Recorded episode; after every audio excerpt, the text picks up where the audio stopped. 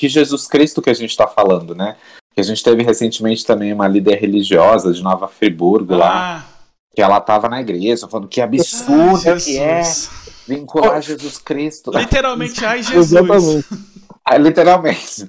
Que ela falou que a gente não pode vincular Jesus Cristo com o movimento negro e nem com LGBTs. E aí eu fico pensando, né, gente, como, como é louco. Porque Jesus nasce em Belém. Aí você vai olhar no mapa, Belém fica entre a Palestina e a África. Exatamente. Aí você fala, gente, Belém estava na África. Como que Jesus ia nascer loiro de olho claro, de cabelo liso na África? Gente, o primeiro milagre já era, já era o parque. Gente, nasceu branco na África.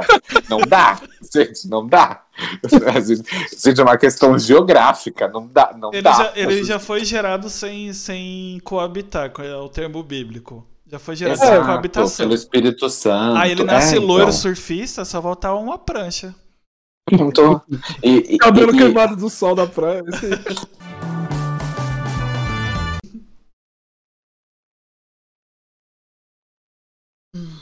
Acho que não.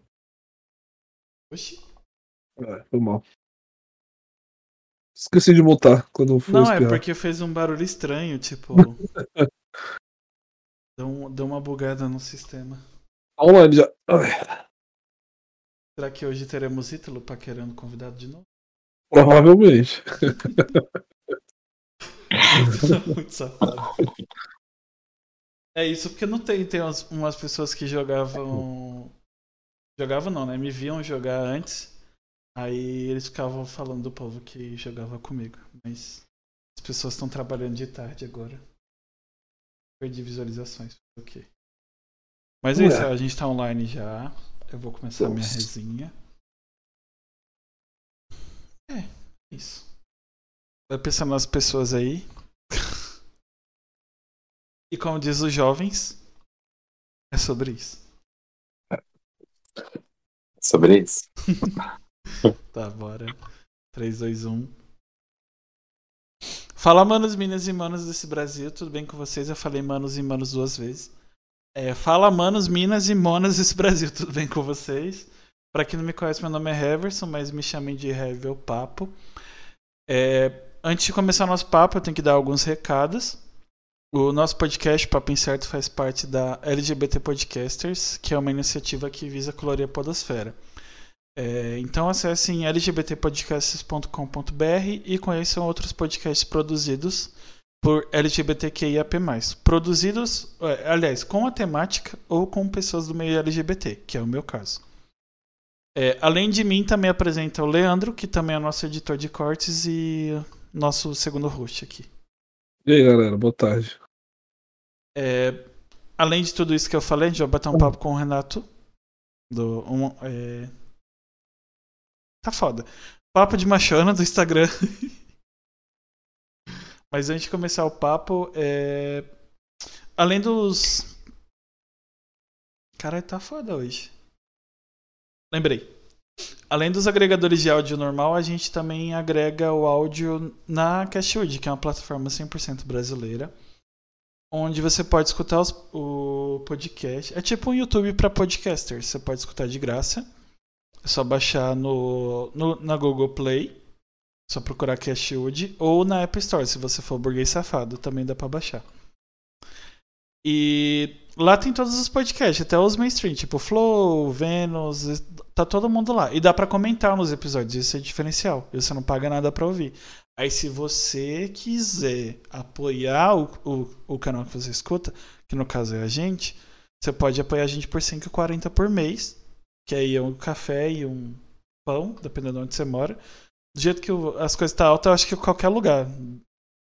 É tipo um café para duas pessoas, assim, se tiver em promoção.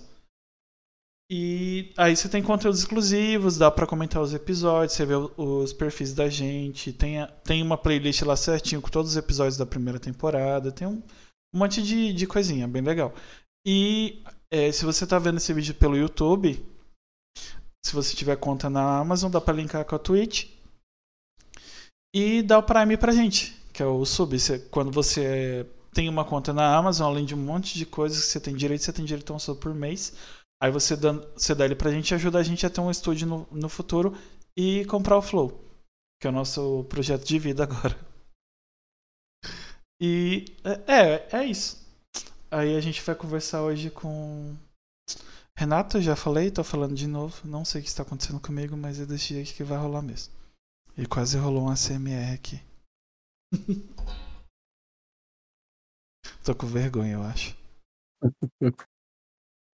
Mas aí, como, é, como o nome do, do bagulho é Papo Incerto, e literalmente é um papo incerto, por que tu decidiu passar vergonha na internet? Olha, eu costumo dizer que ser humilhado é para a gente adquirir caráter e construir repertório. Então, humilhação constrói caráter. mas, mas, além das humilhações, o papo de machona, ele, ele tá muito ligado com a minha história, né?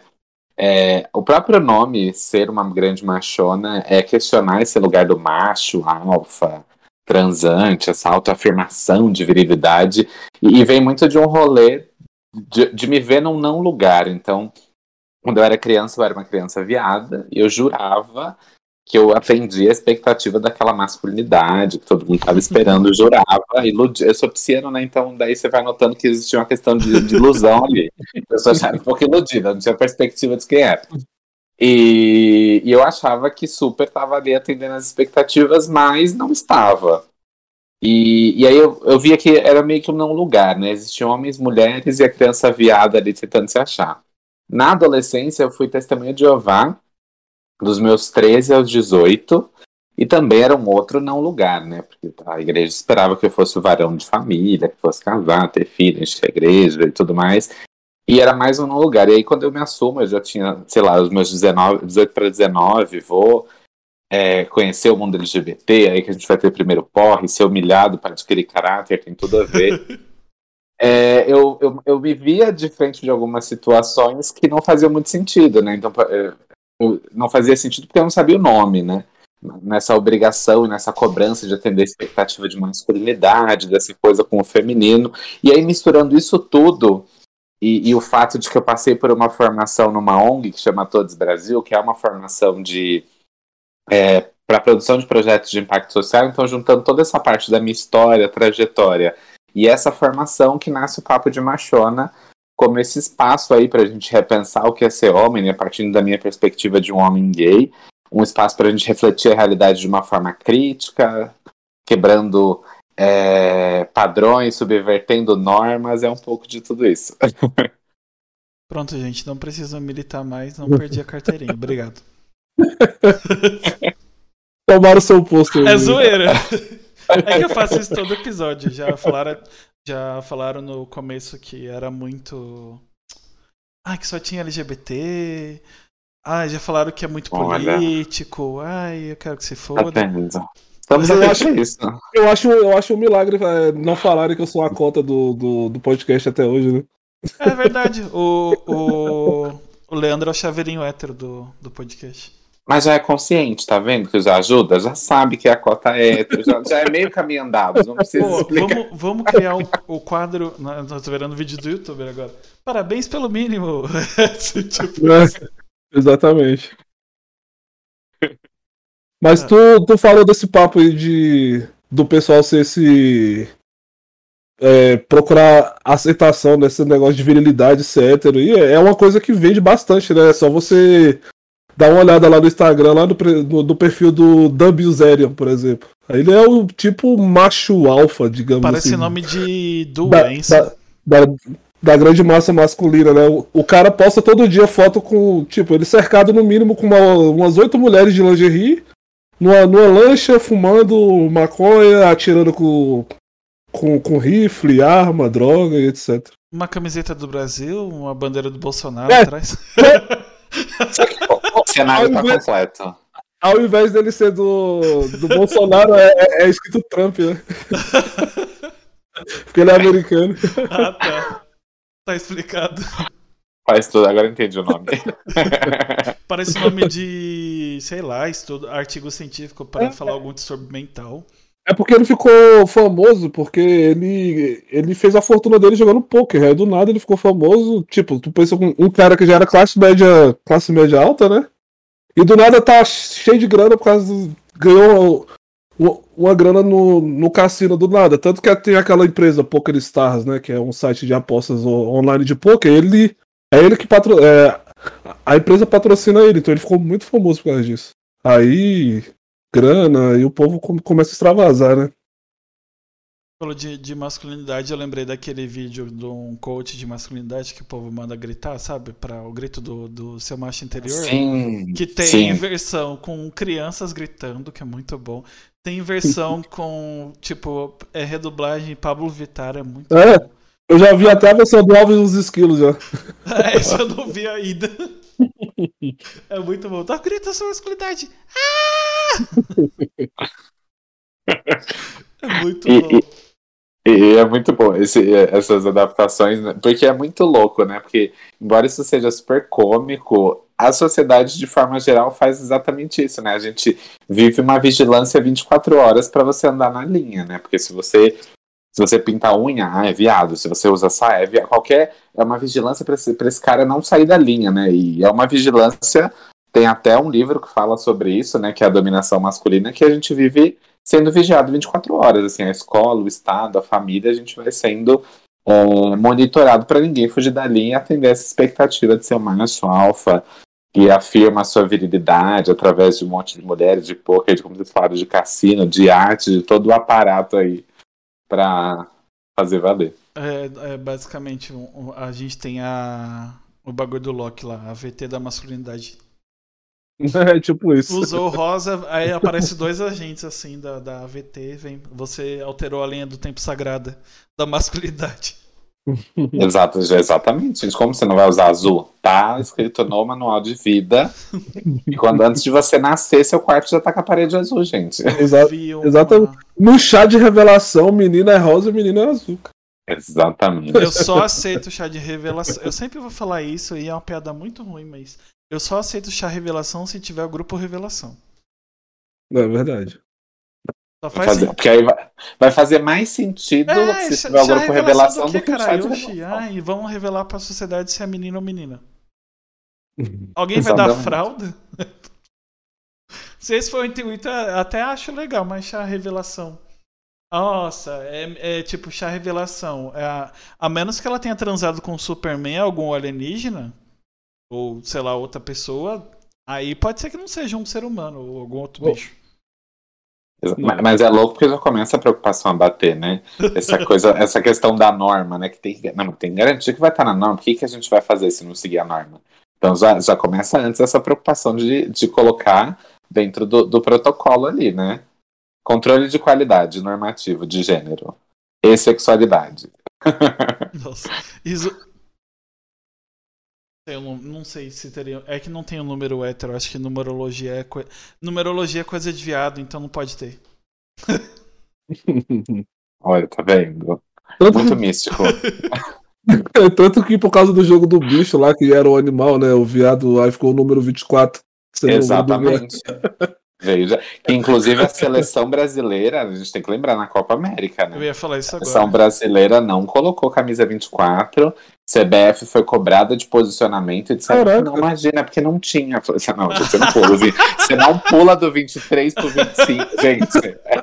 E eu sou de uma, eu sou de humanas, eu não preciso nem de muita, não preciso de muito senso crítico. Você pulou do 23 pro 25. Assim, ah, pulou, tá vendo? O menino foi estampar, pulou do 23 pro Não- não 25. Olha como aconteceu. Deu problema na, Na deu problema na máquina. É, não exato, tinha uma desculpa mais farrapada, não. Acho que essa aí já usaram muito. No exatamente. plenário não tem a sala 24, se eu não me engano. Gente. É, aí disso eu já não tô ligado, não. não sei. Mas aí a gente vai ver como é, é, é louca essa lógica, né? Porque a gente tá falando de norma, quando vai nascer, chá de revelação, todo esse cuidado, que é uma coisa super forte, mas ao mesmo tempo é tão frágil, né? Que todo esse, esse homem, super-homem, viril e forte, se desmonta por causa de uma camiseta rosa ou número 24. Exatamente.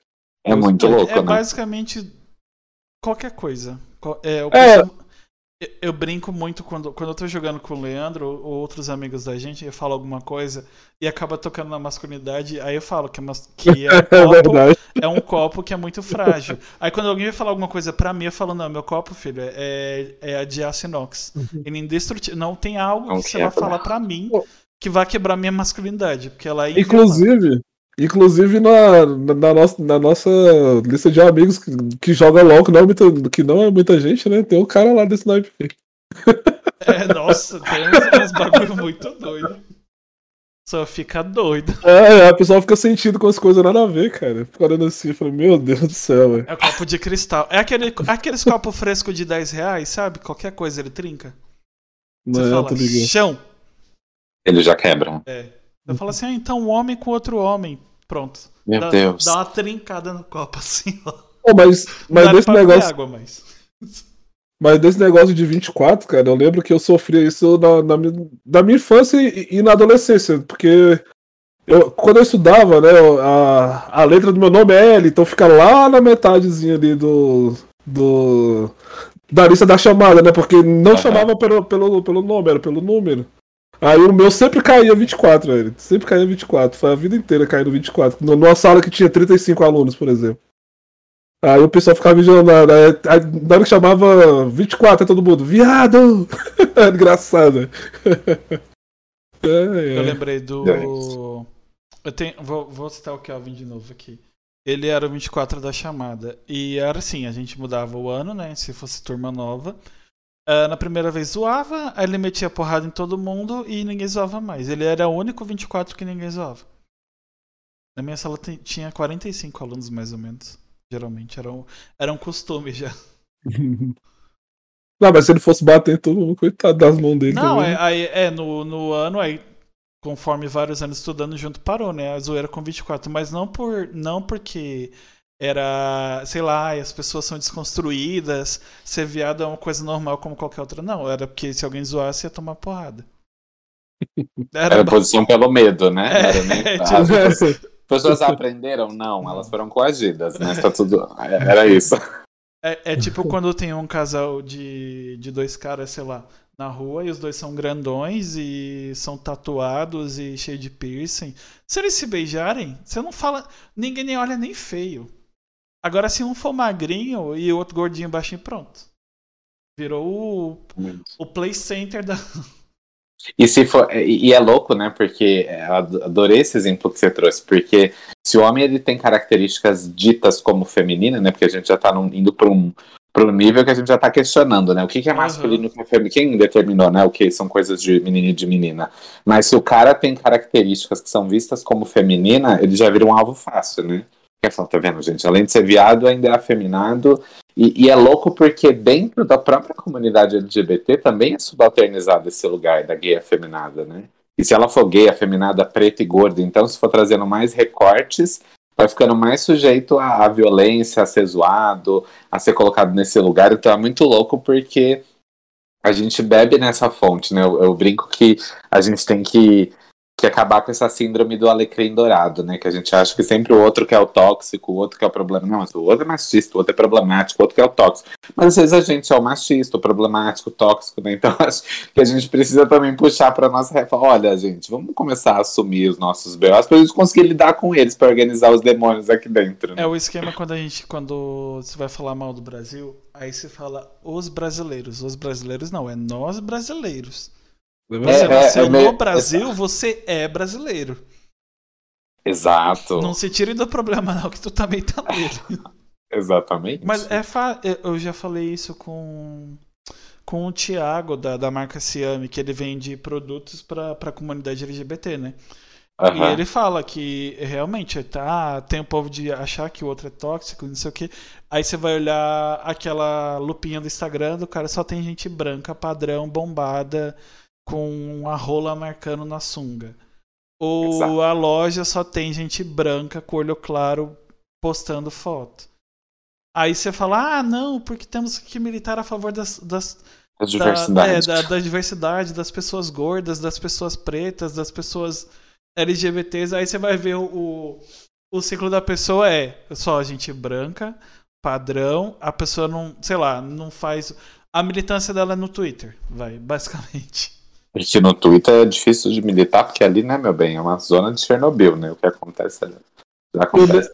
Eu nem tenho Twitter pra, pra ficar longe disso. Eu não tenho saúde mental também, não. Falei, não dá, gente. Não dá. Eu tenho, mas é pra postar as coisas só e pra ver, é pra dar risada dos outros, porque acontecem umas coisas no Twitter que você fica olhando. Não.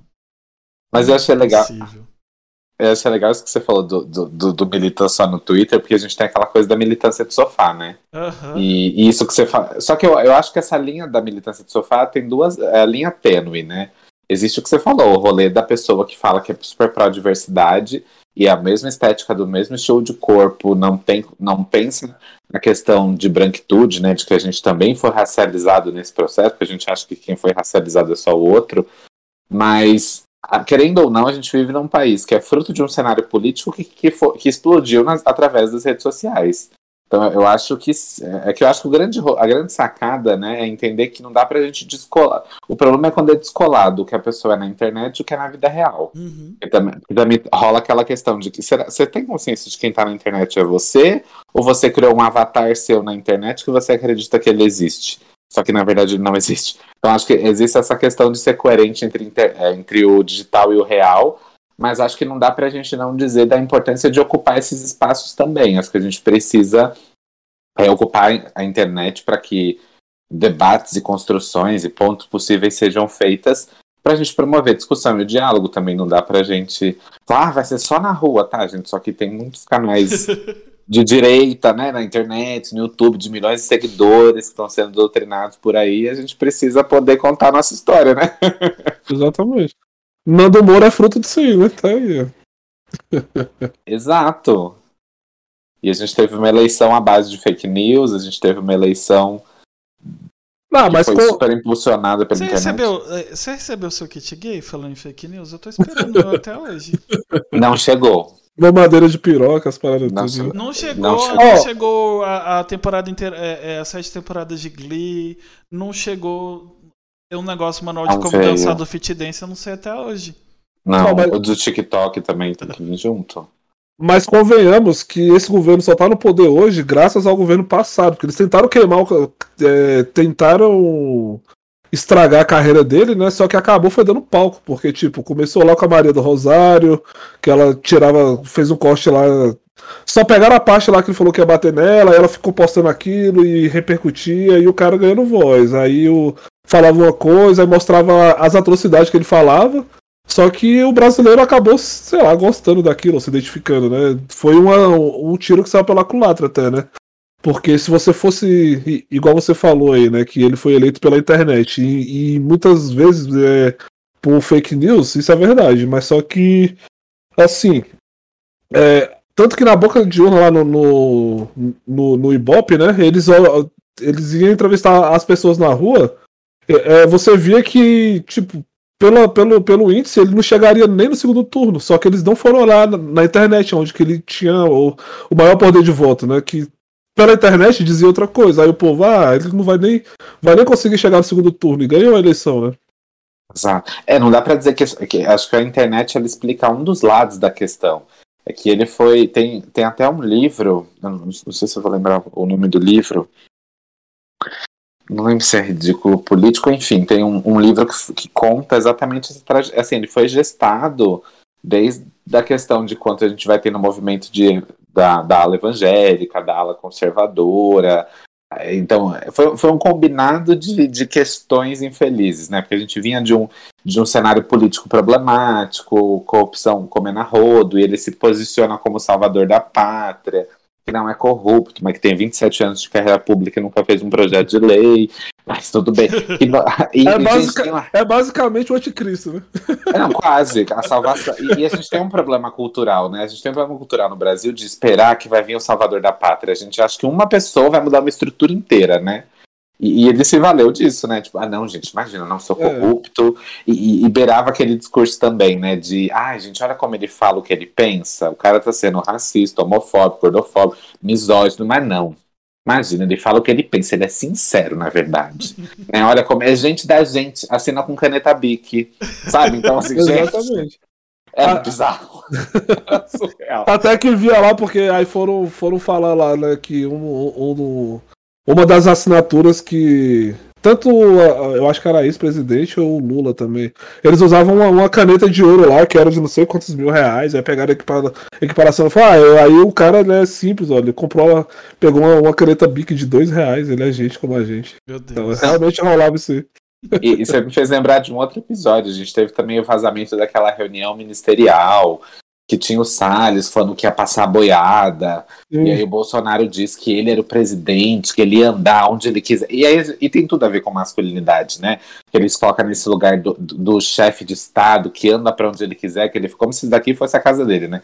Ele faz o que ele quiser, ele vai para onde ele quiser. E, e, ele se autoafirma essa virilidade. A gente viu motociata passeando com tanque de guerra hum. em volta do Palácio da Alvorada. Então, gente, é, é muito problemático, né? O, eu acho. Quem foi? Onde. Não, não, não, não ouvi em lugar nenhum, mas. É o esquema do inviolável, imbrochável. É, e, e, outras coisas, outras besteiras que ele fala. Se é inviolável, imbrochável, tem a ver com masculinidade. Tipo. É, é ridículo o negócio. Tipo, um cara que. Basicamente pensa na própria família. Que sei lá, provavelmente, eu vou, vou usar o termo como a pessoa é. Como é que fala? O nome do. Jornalista supostamente é corrupto, que. É, a, a, como que é? No, no direito fala que é inocente até que se prove o contrário. Então, como não Exato. tem nada provado pela lei, supostamente corrupto, embora que. Vocês sabem. Sim, não precisa falar muita coisa, não. Mas. Olha a live caindo. É, tipo, é verdade. É, falar de milícia, falar de fantasma e falar do governo da ruim. É geralmente. Mas foda-se, já comecei. Ah, eu ia falar. A gente tava falando de. É ideologia de gênero, mas eh, geralmente usam essa, essa nomenclatura pra outra coisa. Mas tô falando sobre nascer menino ou menina, esse negócio de rosa e azul. Sim. Social, no caso. É, eu tava vendo um papo da. Eu não lembro que drag que era, que ela é professora. Rita Von Hunt, maravilhosa, isso, não é? Isso, isso, no programa do Rafinha Bass, que é um podcast também, mais que oito minutos. Sim, mais que sete, eu assisti esse episódio. É, eu assisti, eu ouvi ontem, ontem de ontem. E ela tava falando que um dos primeiros casos, assim, de. Aliás, não era nem homofobia, mas de certa forma era homofobia.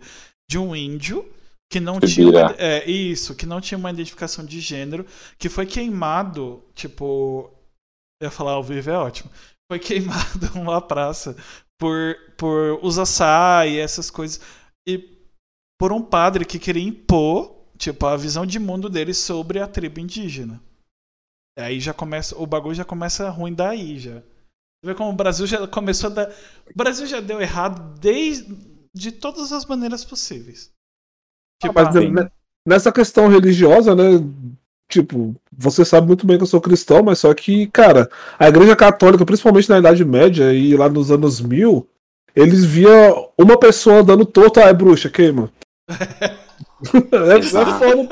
Tipo, tinha várias, várias mulheres foram consideradas bruxas porque teve casos, porque, por exemplo, você chegava lá, é, você, o, o, amigo do seu marido chegava lá na sua casa tava com a, com a caganeira. A mulher fazia um chá de boldo pra ele e falava: Ah, eu, é, sarou minha caganeira, ela fez a bruxaria, ele me curou. É, é bruxa essa mulher. Bruxa. É, bruxa, acabou. Vai, vai morrer, pô.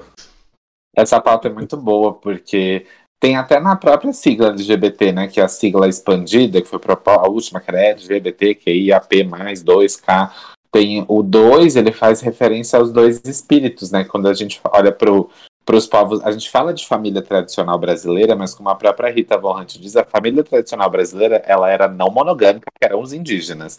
E, e, os indígenas aqui na América, né, os, os povos ameríndios, eles já viviam numa, numa sociedade que ela tinha minimamente três ideias mínimas de gênero, né, que eram homem e mulher, e existiam os dois espíritos, que eram pessoas que eh, criavam as suas identidades fluindo entre esses dois polos. Uhum. Então a gente já falava de uma questão trans ou não binária nos primórdios, né? E aí a gente vai ver que quando a gente olha para a história da igreja, a gente está falando que o binarismo de gênero ele é um produto colonial, né? Porque a galera chegou, porque o Brasil não foi descoberto, foi invadido, né? Ah, descobrimos, chegamos. O Brasil foi, O Brasil foi saqueado. Exatamente, exatamente. Foi invadir. Aí fala, gente, porque a gente. E tudo é romantizado no Brasil. Né? Exatamente. Né? Ai, a gente vive uma democracia. O, mi, o, mito da democracia racial que vem junto nesse balaio, né? Ai, porque nós somos todas pessoas de diferentes raças. Gente, foi um, foi um genocídio da população indígena. O genocídio de estupro, foi tudo. Exatamente, o estupro da população preta. E a gente vira e fala, não, mas,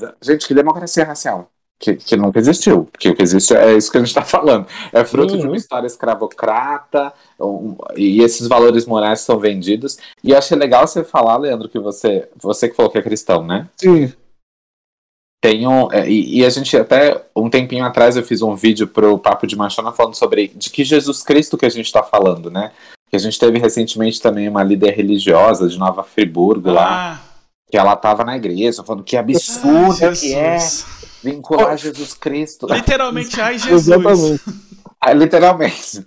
Que ela falou que a gente não pode vincular Jesus Cristo com o movimento negro e nem com LGBTs. E aí eu fico pensando, né, gente, como, como é louco. Porque Jesus nasce em Belém. E você vai olhar no mapa, Belém fica entre a Palestina e a África. Exatamente. Aí você fala, gente, Belém estava na África. Como que Jesus ia nascer loiro de olho claro, de cabelo liso na África? Gente, o primeiro milagre já era para Zero parto. Gente, nasceu branco na África.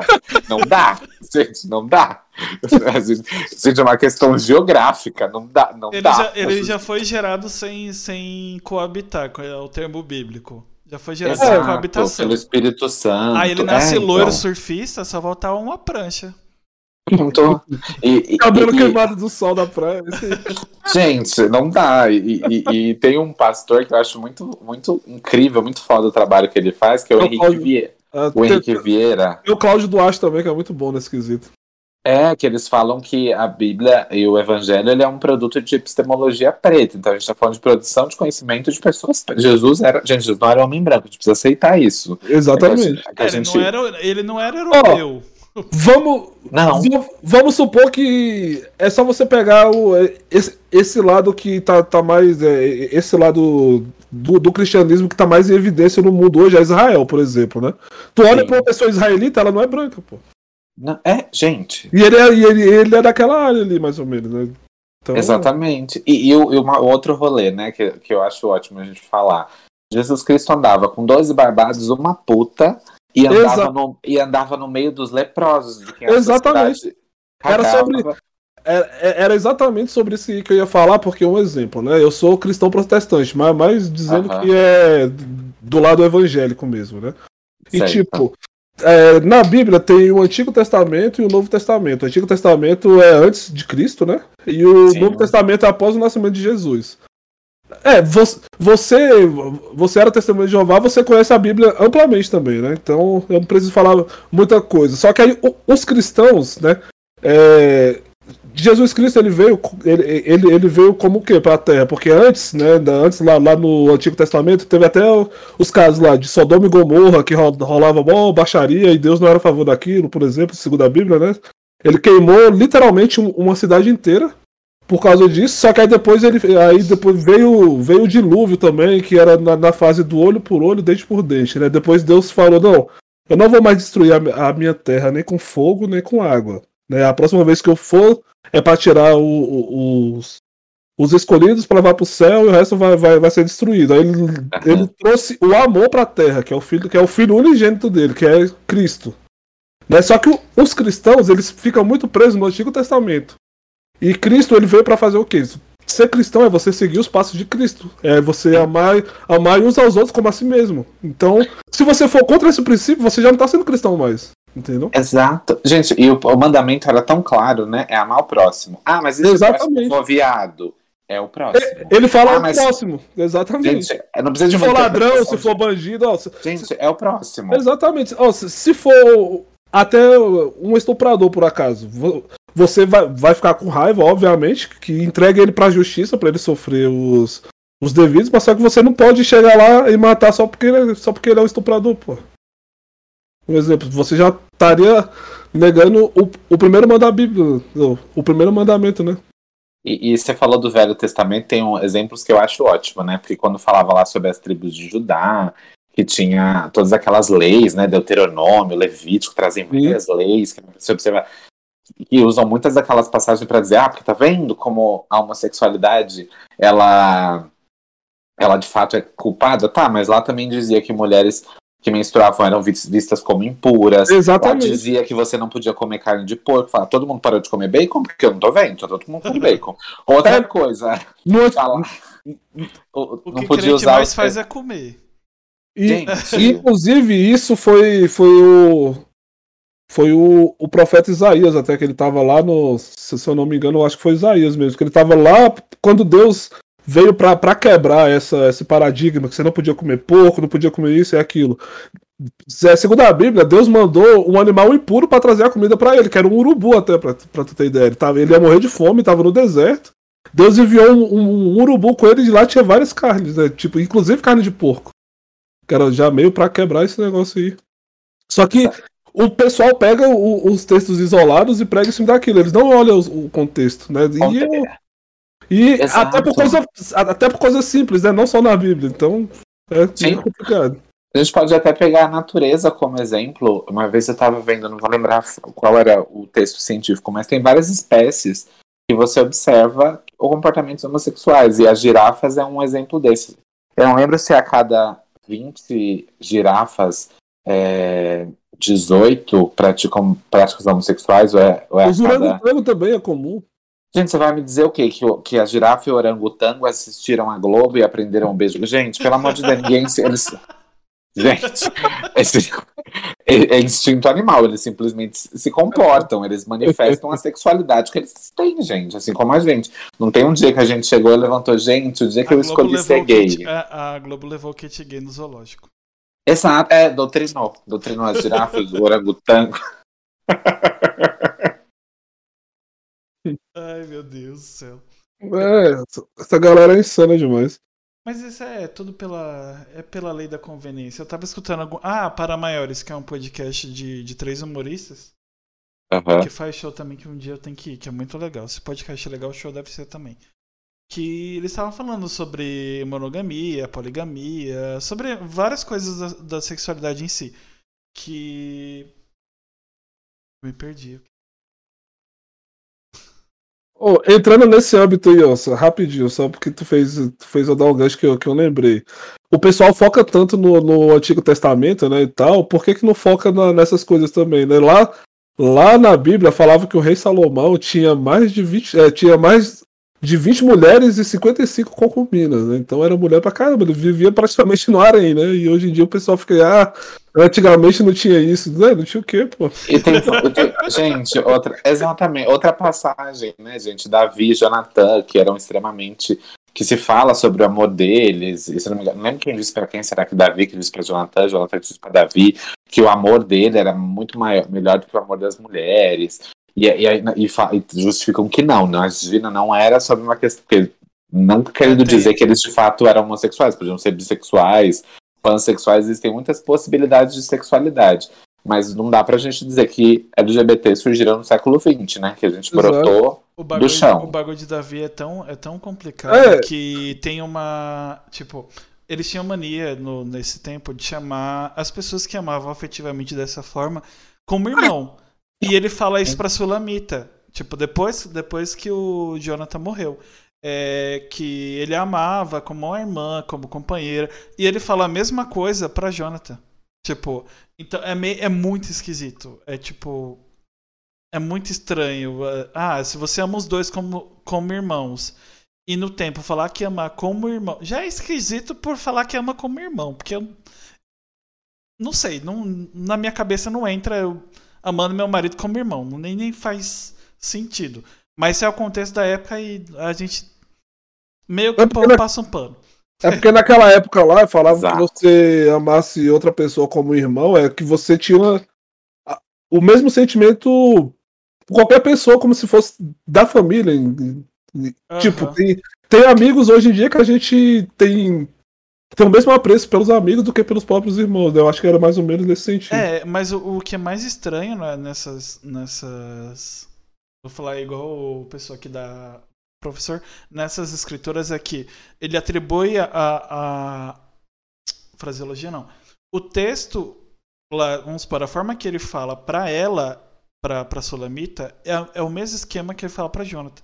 E é essa parte que é estranho. Tipo, deveria mudar alguma coisa. Tipo, no, na novela do Rei Davi, ele muda, eles mudam pra. Ah, eu estimava muito ele. Uhum. Tipo, eles mudam esse contexto. Eu, é, talvez.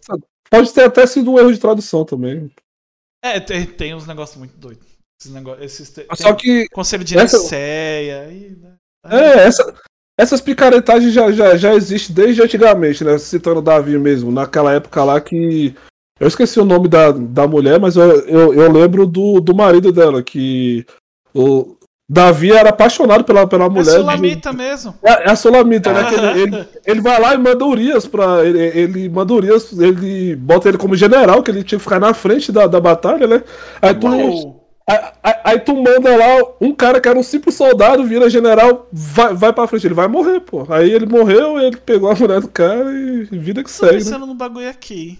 Exato. Okay. Eu, eu não sei se o Renato já se ligou, mas. Urias. Não. Da Diaba? Já lembro da, é, do álbum da Urias? Eu tô aqui, Uri. Eu sabia que eu conhecia esse nome. Olha, gente. É Urias, olha. Urias, Urias, Urias, Urias, Urias. Urias, amiga hum, dos Pablo. Entendi agora. Olha, gente, tudo, como tudo converge. Mas vocês sabem que tem um livro que, é, que, que eu tô lendo agora, que é muito sensacional, porque traz tudo isso que a gente tá falando. Chama Masculinidades e Inquisição. E, e, é um professor mesmo que ele foi pegar as cartas dos do, os relatórios que tinham lá é, descrevendo do século XV ao século XVII da Santa Inquisição. E aí você vai olhar e ele vem contando histórias de como era o comportamento, porque a gente está falando super, querendo ou não, o pano de fundo dessas histórias todas, de Davi, de Donata, da Zulamita, de todo mundo, a gente está falando de ética e moral. Uhum. Exatamente. E, e, e, o X da questão é ética e moral do ponto de vista de quem para quem. E, e aí esse, é, esse livro ele vem trazer vários recortes para a gente pensar como que a Inquisição ela, ela, ela, ela fiscalizava as relações sexuais, né, que aconteciam na sociedade, determinava que o sexo era só para reprodução, mas ao mesmo tempo tem várias confissões de pessoas que faziam parte das instituições religiosas e cometiam esses atos que eram vistos como crimes da carne contra a carne. E aí a questão que fica muitas vezes é a quem esse padrão atende? Porque a gente vive numa sociedade hoje que bebe muito nessa fonte, dessa moral, desses bons costumes, né? Mas é moral, o certo e o errado é bom para quem? Quem sempre são os corpos que estão à margem, né? E por que, que estão à margem sempre? Então acho que levanta essas questões pra gente também pensar, né? Eu vi um bagulho muito legal. Acho que foi hoje. Hoje eu tava escutando Inteligência Limitada com o Victor do Metaforando e outro cara que é psicólogo. E eles falaram de algum cara que era escritor, filósofo, eu não lembro o, o que, que o cara era, que era sobre sonhos. E eu acho que isso se atribui tudo na vida, principalmente coisas que você deixa de fazer por ser homem para se encaixar nessa regrinha que nunca chega. É, o que, que você já deixou de fazer? É, aliás, o que você faz que realmente é decisão sua? Tipo, emprego, é, roupa, Uh, quem você ama, se veste, o que você deixa de fazer, o que que você deixa de falar. E ele falou isso para sonho, tipo, a gente tem uma vida bosta, mas isso eu acho para qualquer coisa na vida. O que que você já deixou de fazer pela visão social? Porque é tudo no cunho social. Tudo. Exato. Ah, não faço isso, não fico, vamos supor, se você é adolescente e tem um padrão de beleza, você é um cara heterossexual. E tem várias meninas com aquele padrão de beleza e tem uma que foge do padrão, que é uma menina gordinha que não se arruma igual às outras. Você gosta muito daquela menina, mas você não fica com ela porque não é bem visto. Ou fica é, escondido e não fala para ninguém. É. Porque isso acontece, tipo, o... já começa daí. E, tipo, quando você é adulto, você meio que tá com foda-se, entre aspas. Tem gente que liga, continua ligando até morrer. Mas na adolescência, tipo, tem muito casal improvável, assim, que ah, é o, sei lá, tem um, eu acho um exemplo muito bom assim mudando a, a sexualidade aquele filme As Vontades de Ser Invisível que o quarterback namora com um menino lá que é amigo do principal no filme. Que eu esqueci o nome do, meu irmão vai me matar. Meu irmão ama esse filme. É. Ele vai querer me matar, eu esqueci o nome. O menino que é o, o cara que faz Percy Jackson, aí tem o Ezra Miller, que é o Flash, ah. e tem a, Em, a Emma Stone, não, meu Deus do céu, vão me matar.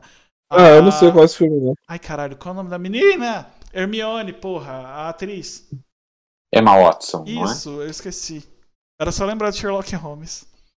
Quem pegou, pegou. Quem não pegou, não pega mais. Ah. É um filme muito, muito bom. Leandro, você Sim. tem que assistir.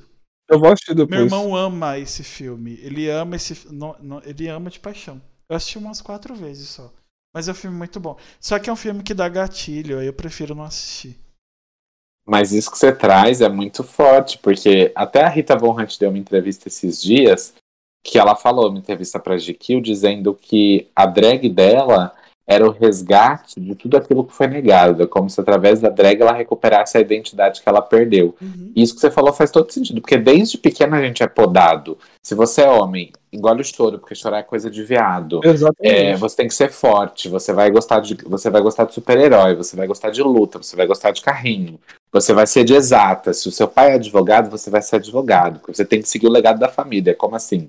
Aí você começa a namorar, vem outra cobrança. E quando que vai ter filho? Quando é que vai casar? Nossa! Então, assim, a gente vai sendo boicotado sempre. E se você cresce como uma criança LGBT, pior ainda, porque você sempre vai ficando as margens, né? A sua sexualidade você não pode falar sobre isso. Uhum. A sua performance de masculinidade também é um problema, se tiver características femininas. Então acho que faz muito sentido isso. E os nossos afetos também são moldados, né? Eu costumo dizer que existe uma estética para o afeto.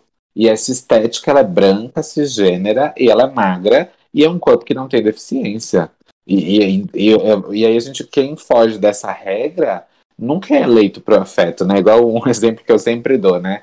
A, a bicha afeminada, ela serve para uma quinta-feira de chuva, para um sexo casual, mas quem vai almoçar no almoço de domingo com a família é gay padrão. E, e, principalmente a gente está falando de um lugar de sermos brancos, né? Então a gente aprendeu. E, e, aí é louco a gente não assumir que os afetos também são uma construção social, né? Porque todo mundo gosta de uma pessoa branca malhada. Todo mundo, assim. Do nada. E aí a gente vai lembrar até daquele livro, né, O Mito da Beleza, as nossas construções daquilo que é belo, daquilo que foi é, eleito como padrão estético esperado, principalmente o peso que o machismo joga sobre as mulheres, né? Porque para nós homens a cobrança ainda, por exemplo, se o cara ele tem uma barriguinha de chope é sexy. Se o cara assume o cabelo branco, nossa, quando o William Bonner esse ano assumiu os brancos, meu Deus, olha como ele é maravilhoso. Agora, se a mulher tem um cabelo branco, a gente tá velha. Ou pinta é. ou tira ela do programa. Tipo, é, é tipo muito isso. louco, é muito cruel. E, e uma amiga minha que tá, tá, ela tá assistindo o podcast, ela comentou comigo aqui né, no WhatsApp. Ela falou que sofria muito com isso, né? Essa questão, porque ela não gostava. Ela não gostava de, de, muito de vestir roupa, roupa de menina, né? Que pra, pra aquela época lá, ela, ela, ela tem a minha idade, mais ou menos, né?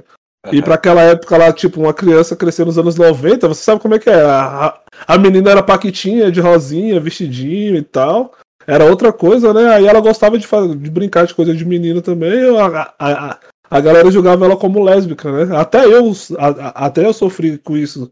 Porque é, eu acho que isso é um privilégio, né? Porque quando eu era criança, tinha, tinha quatro tios meus que moravam na mesma rua, então eu, eu, eu cresci muito perto dos meus primos, né? Só que na, na época eram, eram as minhas primas, eram era, era, era três primas e só eu de menino, que eu sou o. Eu sou o mais velho dos netos, né? Aí tem uma outra prima minha que é um ano mais nova do que eu. E, tipo, eu cresci basicamente com as minhas primas. Aí, menina brinca de quê? Brinca de casinha, né? Eu ia brincar com elas, aí meu, meu pai me batia até quando pegava. Tá? Fala, você não pode brincar disso, não. Isso é coisa de menina, que não sei o quê. Aí, quando as minhas primas via, via pra, Pra brincar de futebol também, chutar bola, sei lá, fazer qualquer coisa. A, a, os pais dela brigavam também, porque aquilo não era coisa de menina e tal, era uma coisa bem, bem escrota antigamente. Hoje em dia já tá mais normalizado, né? Mas só que mesmo assim ainda tem preconceito. É, eu tava vendo o, meu, meu, próprio vizinho aqui mesmo. Por, por, mais que ele tenha um tio que tem alguns problemas psicológicos, acredito eu, que o moleque tem 5 anos, não, ele tem 4 anos, e ele fala sobre namorar e essas coisas, e o menino tem 5 anos. É, o menino brinca sozinho do que quiser. Tipo, se ele tá com a prima dele traz uma boneca, eles brincam de boneca, a mãe não acha ruim, o pai não acha ruim. E detalhe, geralmente eles julgam pessoas do interior de algum lugar como pessoas de mente fechada. Sim. São pessoas de interior do Nordeste, eles são do interior da Bahia. E, tipo, não tem problema nenhum com isso. Ela a, vê uma menina e é, ele brinca com o martelo do Thor, o rompe tormentas, aí ele brinca de boneca, eles não têm nenhum problema com isso. Tipo, ah, vai lá brincar, pega a boneca do chão, fulano. Aí, não, não, eu não ouvi isso que eu escutei eles falando o dia inteiro. Então, é, é, e se eu ouvisse, já ficaria puto daqui. Porque tem uns negócios que esse tio específico dessa criança fala que, mano do céu, alguém, alguém coloca um, um esparadrapo na boca dessa pessoa porque não tá dando. E eles não têm problema com isso. O meu, meu sobrinho mesmo, o meu amigo, vou falar do Kelvin de novo, Vou criar uma vinheta daqui a pouco. Uma fanfic. É. Não, faz isso não, que já, já, já é, essas se, histórias já. Se ele, fica, se ele fica um episódio sem falar do Kelvin, eu acho que ele passa mal. É tipo isso. E é, fazer o que? É um irmão de outra mãe. É a amizade mais antiga que eu tenho. Tipo, então é, é meio foda não falar dele. E ele não fala, tipo, ah, para de chorar que chorar é coisa, é, não é coisa de homem. É, para que não tem nem como no contexto. Ele tem dois tios que são são um casal. Ele tem uma uma madrasta pansexual. É, é, é, e tipo, a, o mundo dele é muito surreal. Ele estuda em escola particular. É, ele, na escola dele tem empreendedor. Em, essa porra Empreendedorismo. Isso. Ah, ele vive numa diversidade, tipo, a, bolha dele é muito diversa. Então ele só vai ser cuzão quando crescer se do caráter dele, porque não tem como. Não dá. Ele é muito, muito diferente do. Tipo, ele não reproduz coisas, vamos supor. É, coisas que você aprende na rua, ou, ou que algum tio fale, alguma coisa assim. Não sei como é o convívio dele na casa da mãe dele. Eu tenho por alto, mas eu nunca vi eles falando nada assim. Homofóbico ou algo do tipo. Mas no geral, ele é uma criança muito diferente, assim. E, e é um negócio muito legal. Tipo, não, não é uma questão. Ninguém nem fala nada. O, o máximo que pode acontecer, uma coisa que minha amiga já falou uma vez, é que a, a mãe dele ele é um, é um menino preto e a mãe dele é uma, uma, uma mulher preta. E a minha amiga, que é madrasta dele, também é uma pessoa preta, porém uma, um, de pele não retinta. Então ela gosta de ter black, o cabelo, lá, lá, e a mãe dele não, a mãe dele alisa o cabelo. Porém, nem, nem sobre isso, nem perguntou porque ela alisa ou não. Até porque são questões de adulto. Criança não liga pra porra nenhuma. Geralmente, quando criança é malvada, é porque alguém ensinou. Não vai, é você não vê criança batendo em ninguém. Eu vi um vídeo muito bonitinho aqui da, da, da cidade esses dias, no perfil do Instagram, que cinco amigos, eram crianças, meninos e meninas, se juntaram, dinheiro de mesada, de alguma coisa assim, pra ir num, num, numa lanchonete comer, sabe? Uhum. Aí um menino entrou vendendo bala de goma e eles convidaram a criança, tipo criança de 8 anos no máximo, para comer com eles. E é um negócio aqui na, tipo, na cidade. Eu sou de Itacoaxetuba, né? E é um negócio mal bonitinho. Tu vê como eles não têm maldade. 8 anos. Convidaram a criança para comer. Nem conhece, nunca nem viu. Empatia que chama. Mas é, a gente vai vendo que o preconceito, sim, é uma construção, né? Uhum. Gente, eu, eu lembro que de uma, de uma história uma vez, por exemplo, de, de na época de um ex-namorado, que eu tinha uma priminha que na época eu era criança, e ela viu a gente de aliança e ela perguntou o que, que era aquela aliança. E aí na minha cabeça que eu pensei, gente, a criança tem 10 anos, eu pensei 300 formas lúdicas de como explicar para ela, para que eu conseguisse entender, e fui todo cheio de dedos, porque aquela preocupação.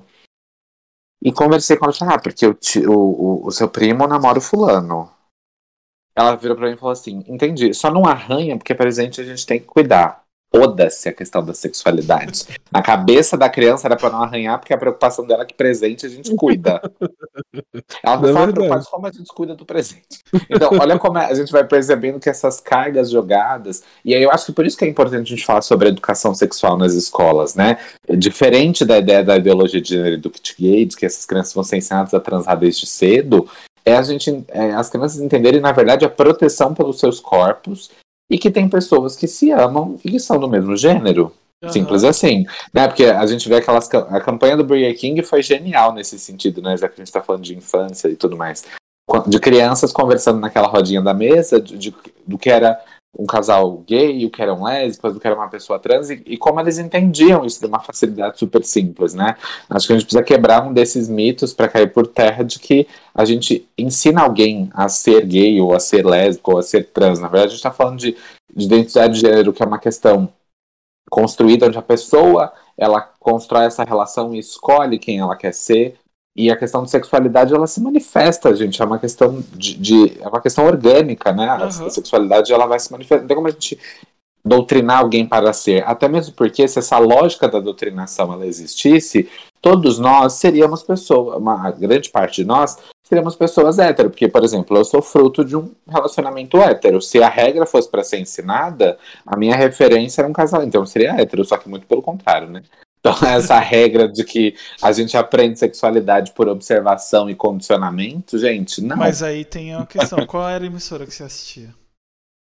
Assistia Globo, gente. Ah, assistia a banheira aí, do Gugu. Tá explicado. É, gente, porque os anos 90 também foram. É, o Cara, os anos. No... Mano, os anos 90 passou foram reportagem. Icônicos, passou gente. reportagem de, de, de pessoas queimando os outros vivos no Jornal Nacional, cara, nos anos 90. Gente, era, era muito louco, cara. Gente, bem, era do Gugu. É, mano. Era aqueles mano. sabonetes, uba, uba, uba. É. E, gente, e as crianças tudo na era sala Era cabuloso aquilo ali, velho. A letra da Chan, gente, mete cima e mete baixo, as crianças tudo dançando no quintal. E, gente.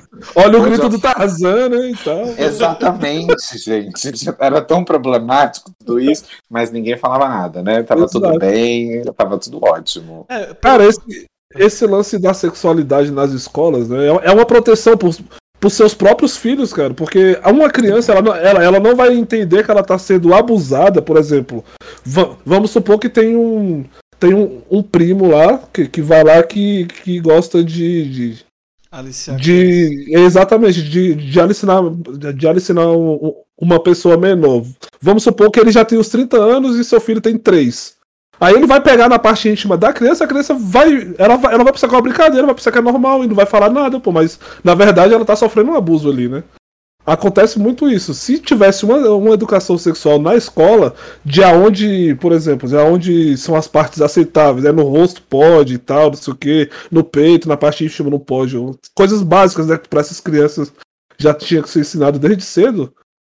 Eu acho que o Brasil seria um lugar muito melhor se, se, é, se, se tivesse essas coisas aí. E quando a gente olha para os dados, né, 55%, 55% dos estupros cometidos no Brasil são contra crianças até 13 anos. Exatamente. E, e, e cometidos por quem? Pelos pais, tios, Pelo, amigos. Pelos membros, né? de, pelos membros de família, pessoas próximas, né? Exato. Então, quem é a real ameaça, né, para as famílias? Porque os LGBT sempre são colocados nesse lugar, né? Não porque vão ameaçar a, a moral e os bons costumes, mas quem já está em ameaça, né? Então, falar de uma educação. Tem uma, uma fala de Paulo Freire que eu acho muito. Eu venho da área da educação também, né?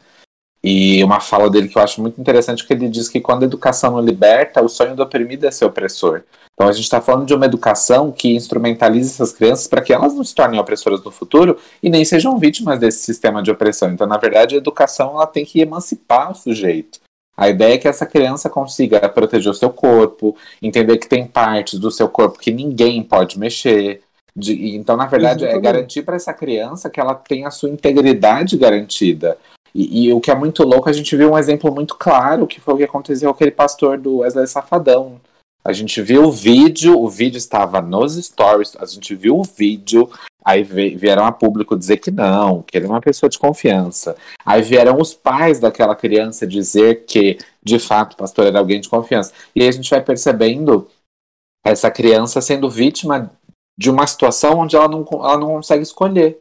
Porque se os próprios pais dela vêm a público e dizem perante a sociedade de que esse pastor, que a gente viu claramente no vídeo, que foi acusado supostamente de ter cometido assédio com aquela criança, dizer que tá tudo bem, como essa criança vai lidar com isso? Porque ela vai carregar na mente dela, além do trauma daquele episódio, o fato de que as pessoas que eram responsáveis pelo bem-estar dela Passou o pano, tudo né? bem. É, exatamente. Falo, e o pior de tudo é, tipo, no, no, é, é um vídeo, tipo, o cara chega por trás de uma criança e coloca as mãos no peito dela e encosta. Tipo, não, não tem brincadeira, porra, é uma criança.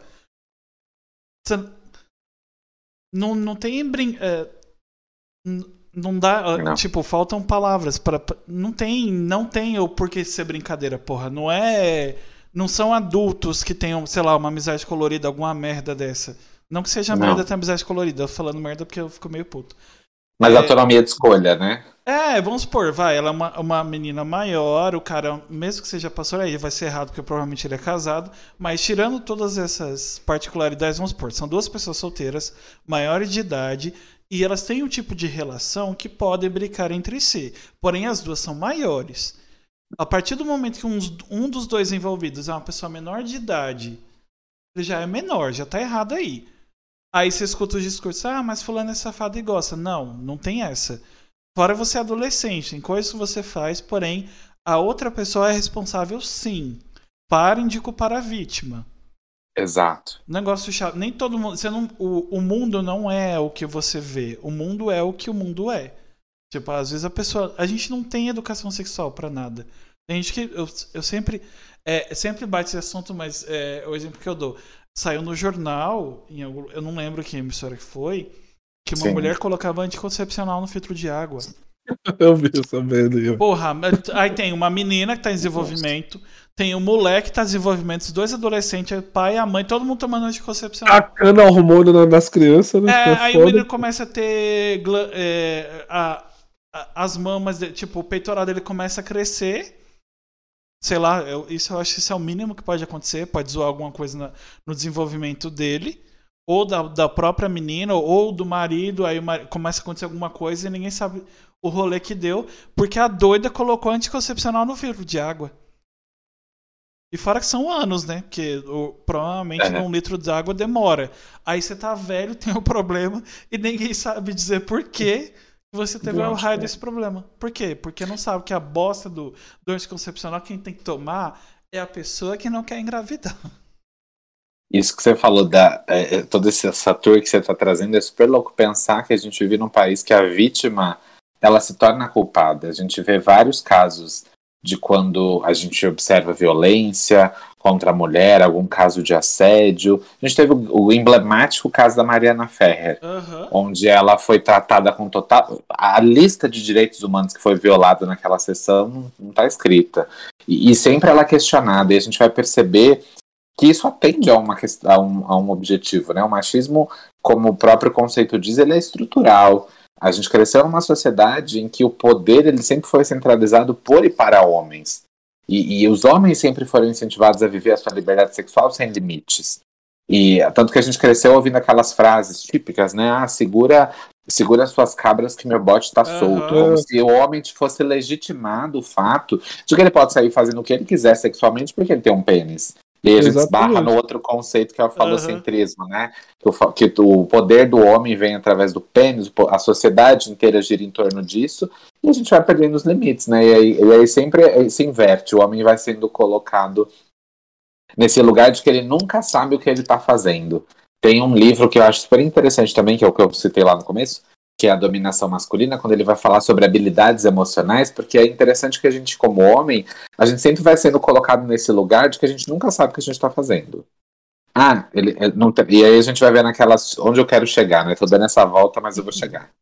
Ah, tem aquela típica cena de novela que a gente cresceu vendo aquela cena. Sei lá, tem uma cena e o cara ele descobre que a mulher tá grávida. Ele pega um álcool. Ou ele sai para ir num bar e ele vai conversar com o amigo dele. Nossa, minha mulher tá grávida, me dá um álcool. Sempre existe uma, uma muleta emocional, como se esse homem fosse incapaz de lidar com as suas próprias emoções. Uhum. E, e aí a gente vai. Isso beira a questão da responsabilidade pelos nossos atos, né? Nós homens, a gente não pode ser colocado nessa caixinha de que a gente nunca sabe o que está fazendo. Ah, mas não, não, não, não sabia.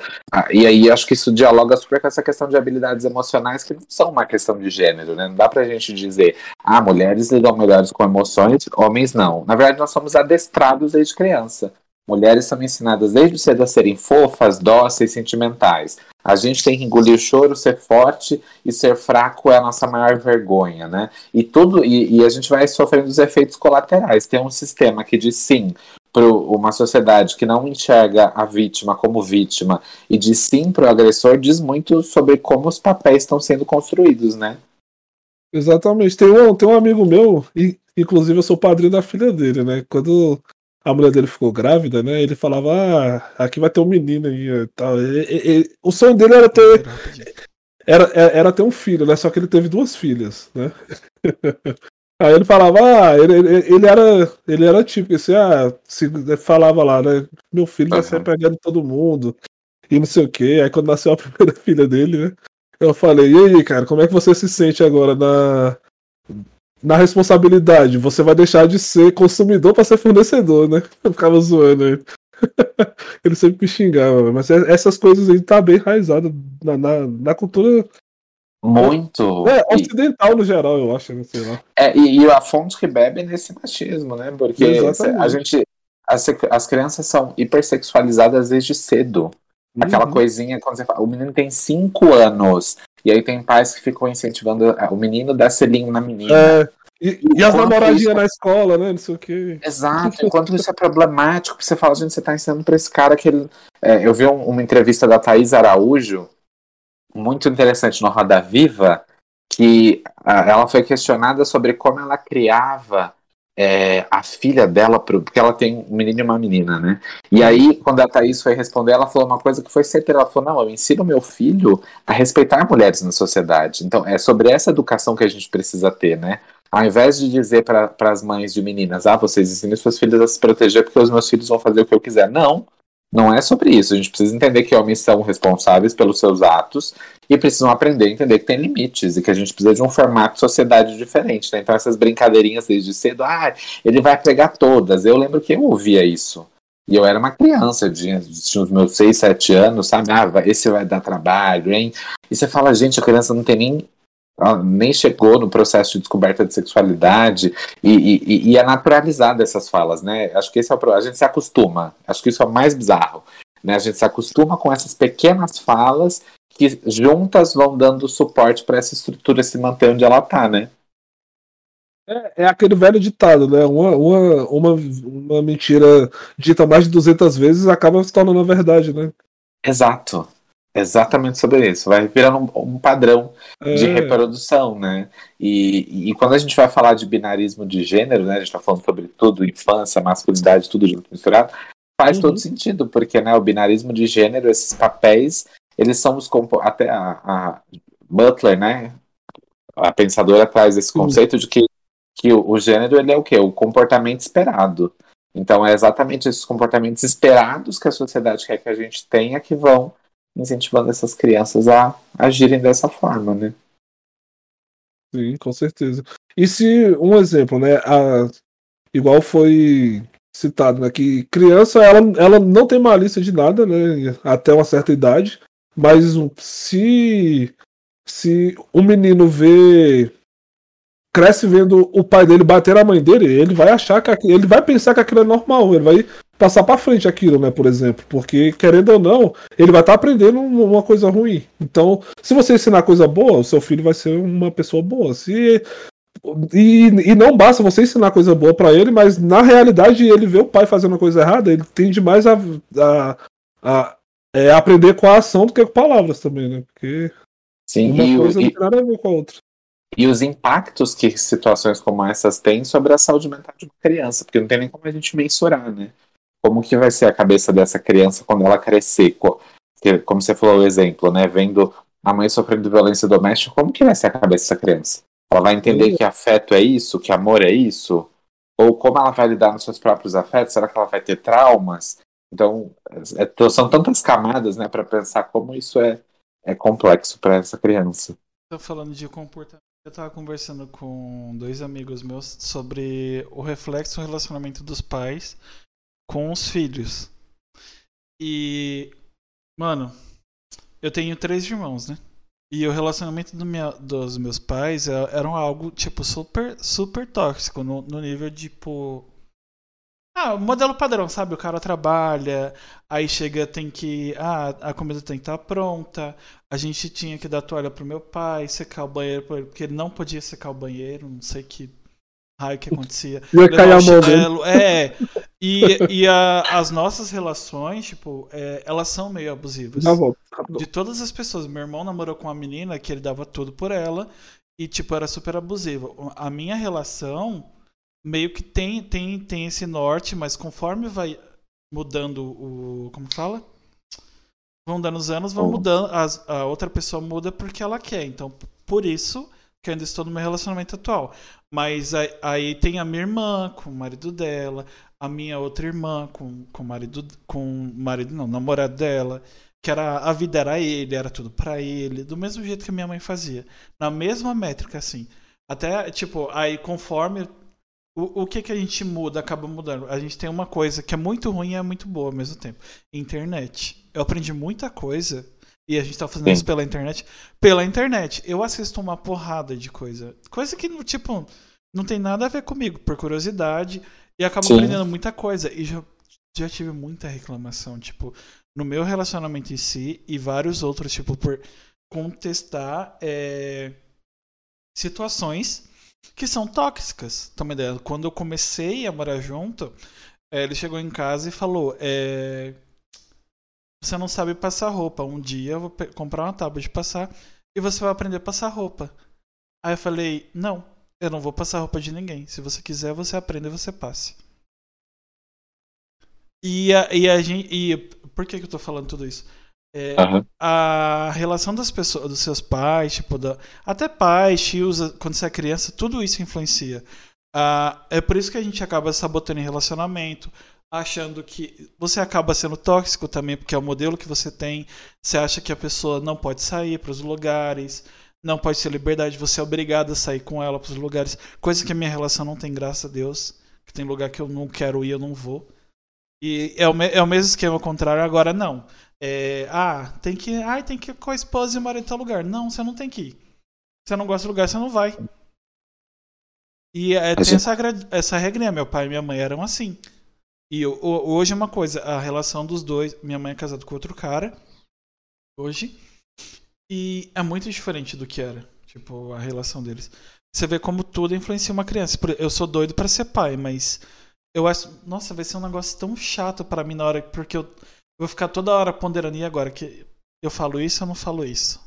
Eu faço isso ou não faço isso? Porque tudo ela vai pegar e vai reproduzir. Uma criança é tipo um. Eu vou citar um exemplo de herói, mas é, vocês vão entender.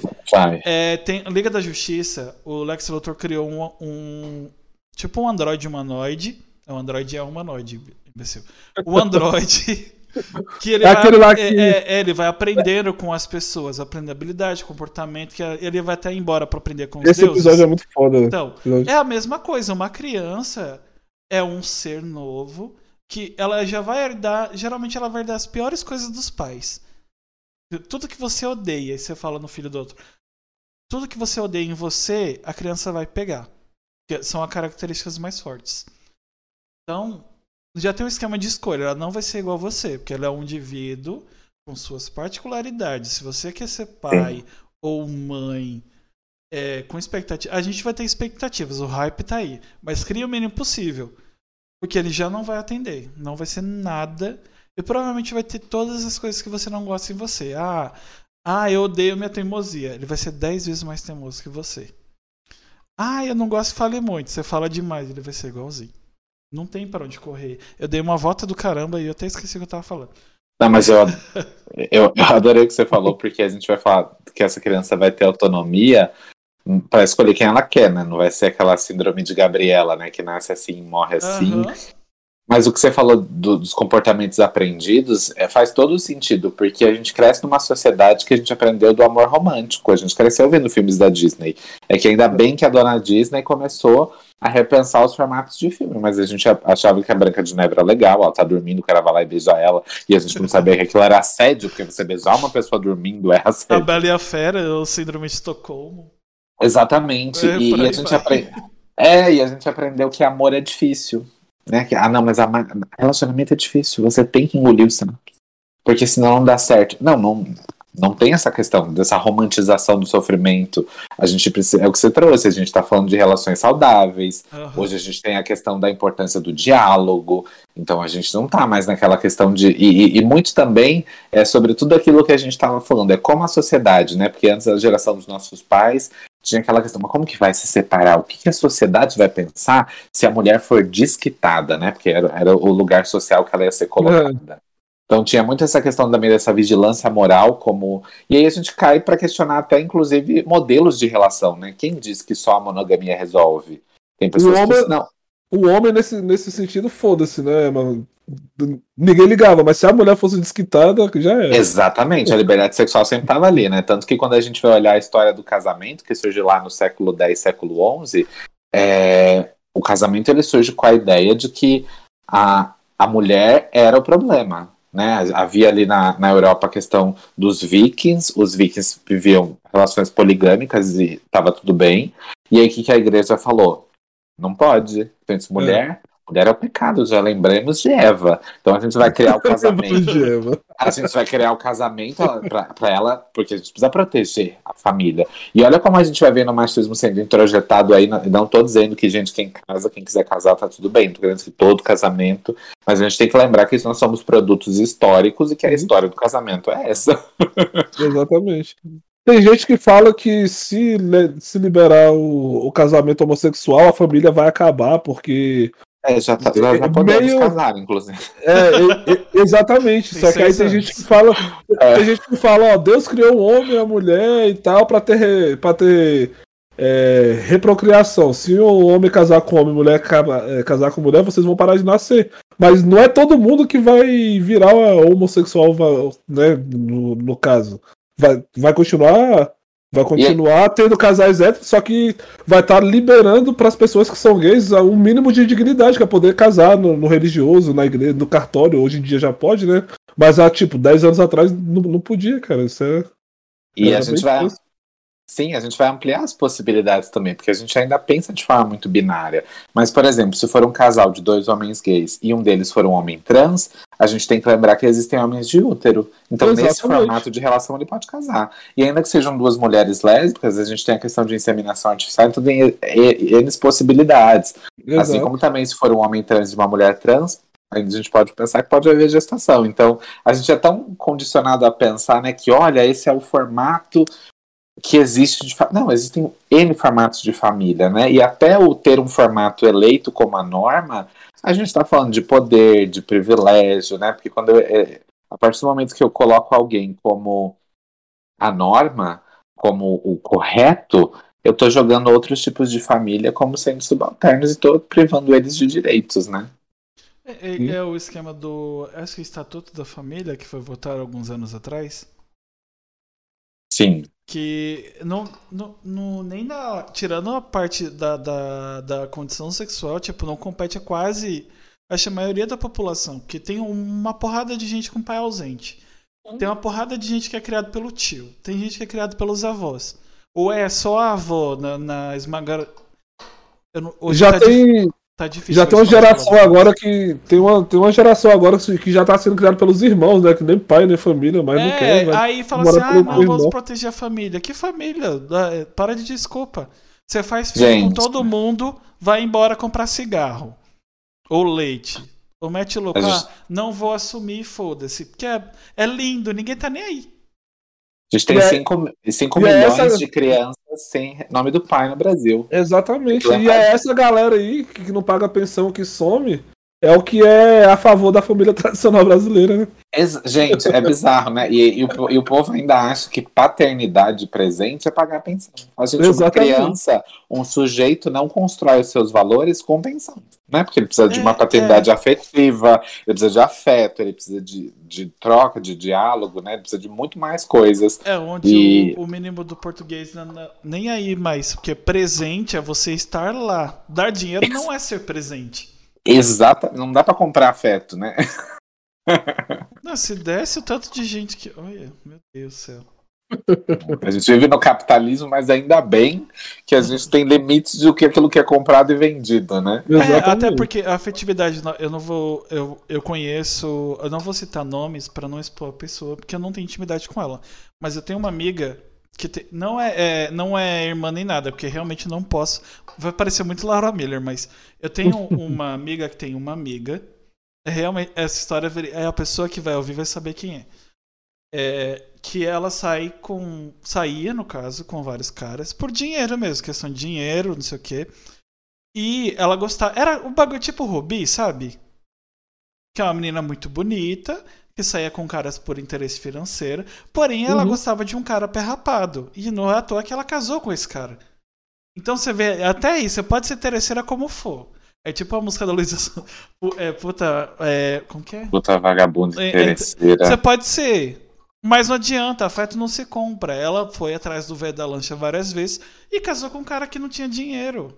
Não adianta, tem coisa. Afeto não se compra. O amor não se compra. Tipo, é, você compra paixão, a pessoa pode te amar, mas no primeiro defeito, acabou o dinheiro, já era. Seu tesão pelo, pelo cifrão vai embora. É aí verdade. se você ficar, aí você ama. Aí tem o esquema do casamento, vai. Na alegria, na saúde, na, na, na riqueza e na pobreza. Aí sim é amor. Agora, ah, ó, perdi emprego agora, a partir de hoje a gente vai comer carne uma vez por semana quando der, tá? E quando o carro do ovo passar, a gente come o ovo. Ah, não, não dá, nossa relação tá muito ruim. Vamos terminar por aqui. Afeto não se compra, não, não se compra. Mas é, para não ficar muito político, eu pensei num negócio agora que eu acho que eu. Não sei se o Renato sabe desse mal. Tem nada a ver com o assunto. Não tá. é... tá. Vamos supor, tu, tu, inventou. Eu vou falar inventou, mas de uma forma generalizada, vai, de, de, de ser blogueira. Que é o que eu falo. É, zoando, que eu sou blogueira 24 horas por dia porque eu não tenho mais meu, meu emprego CLT. É, tu se sente culpado quando do, do nada veio o sotaque do sul aqui? É, quando você não responde alguma coisa de alguma pessoa no Instagram? Eu me sinto culpado de não responder alguém. É, vamos supor, você acaba pegando um, um, um Dependendo de quem você conversa, você acaba pegando um, um tipo de amizade, afetividade, alguma coisa uhum. assim. E na hora você tá, você tá sem saco mesmo. Tipo, ah, você olhou por olhar, porque você tava no banheiro. Aí tu acaba passando. Você se sente culpado ou é uma neura minha?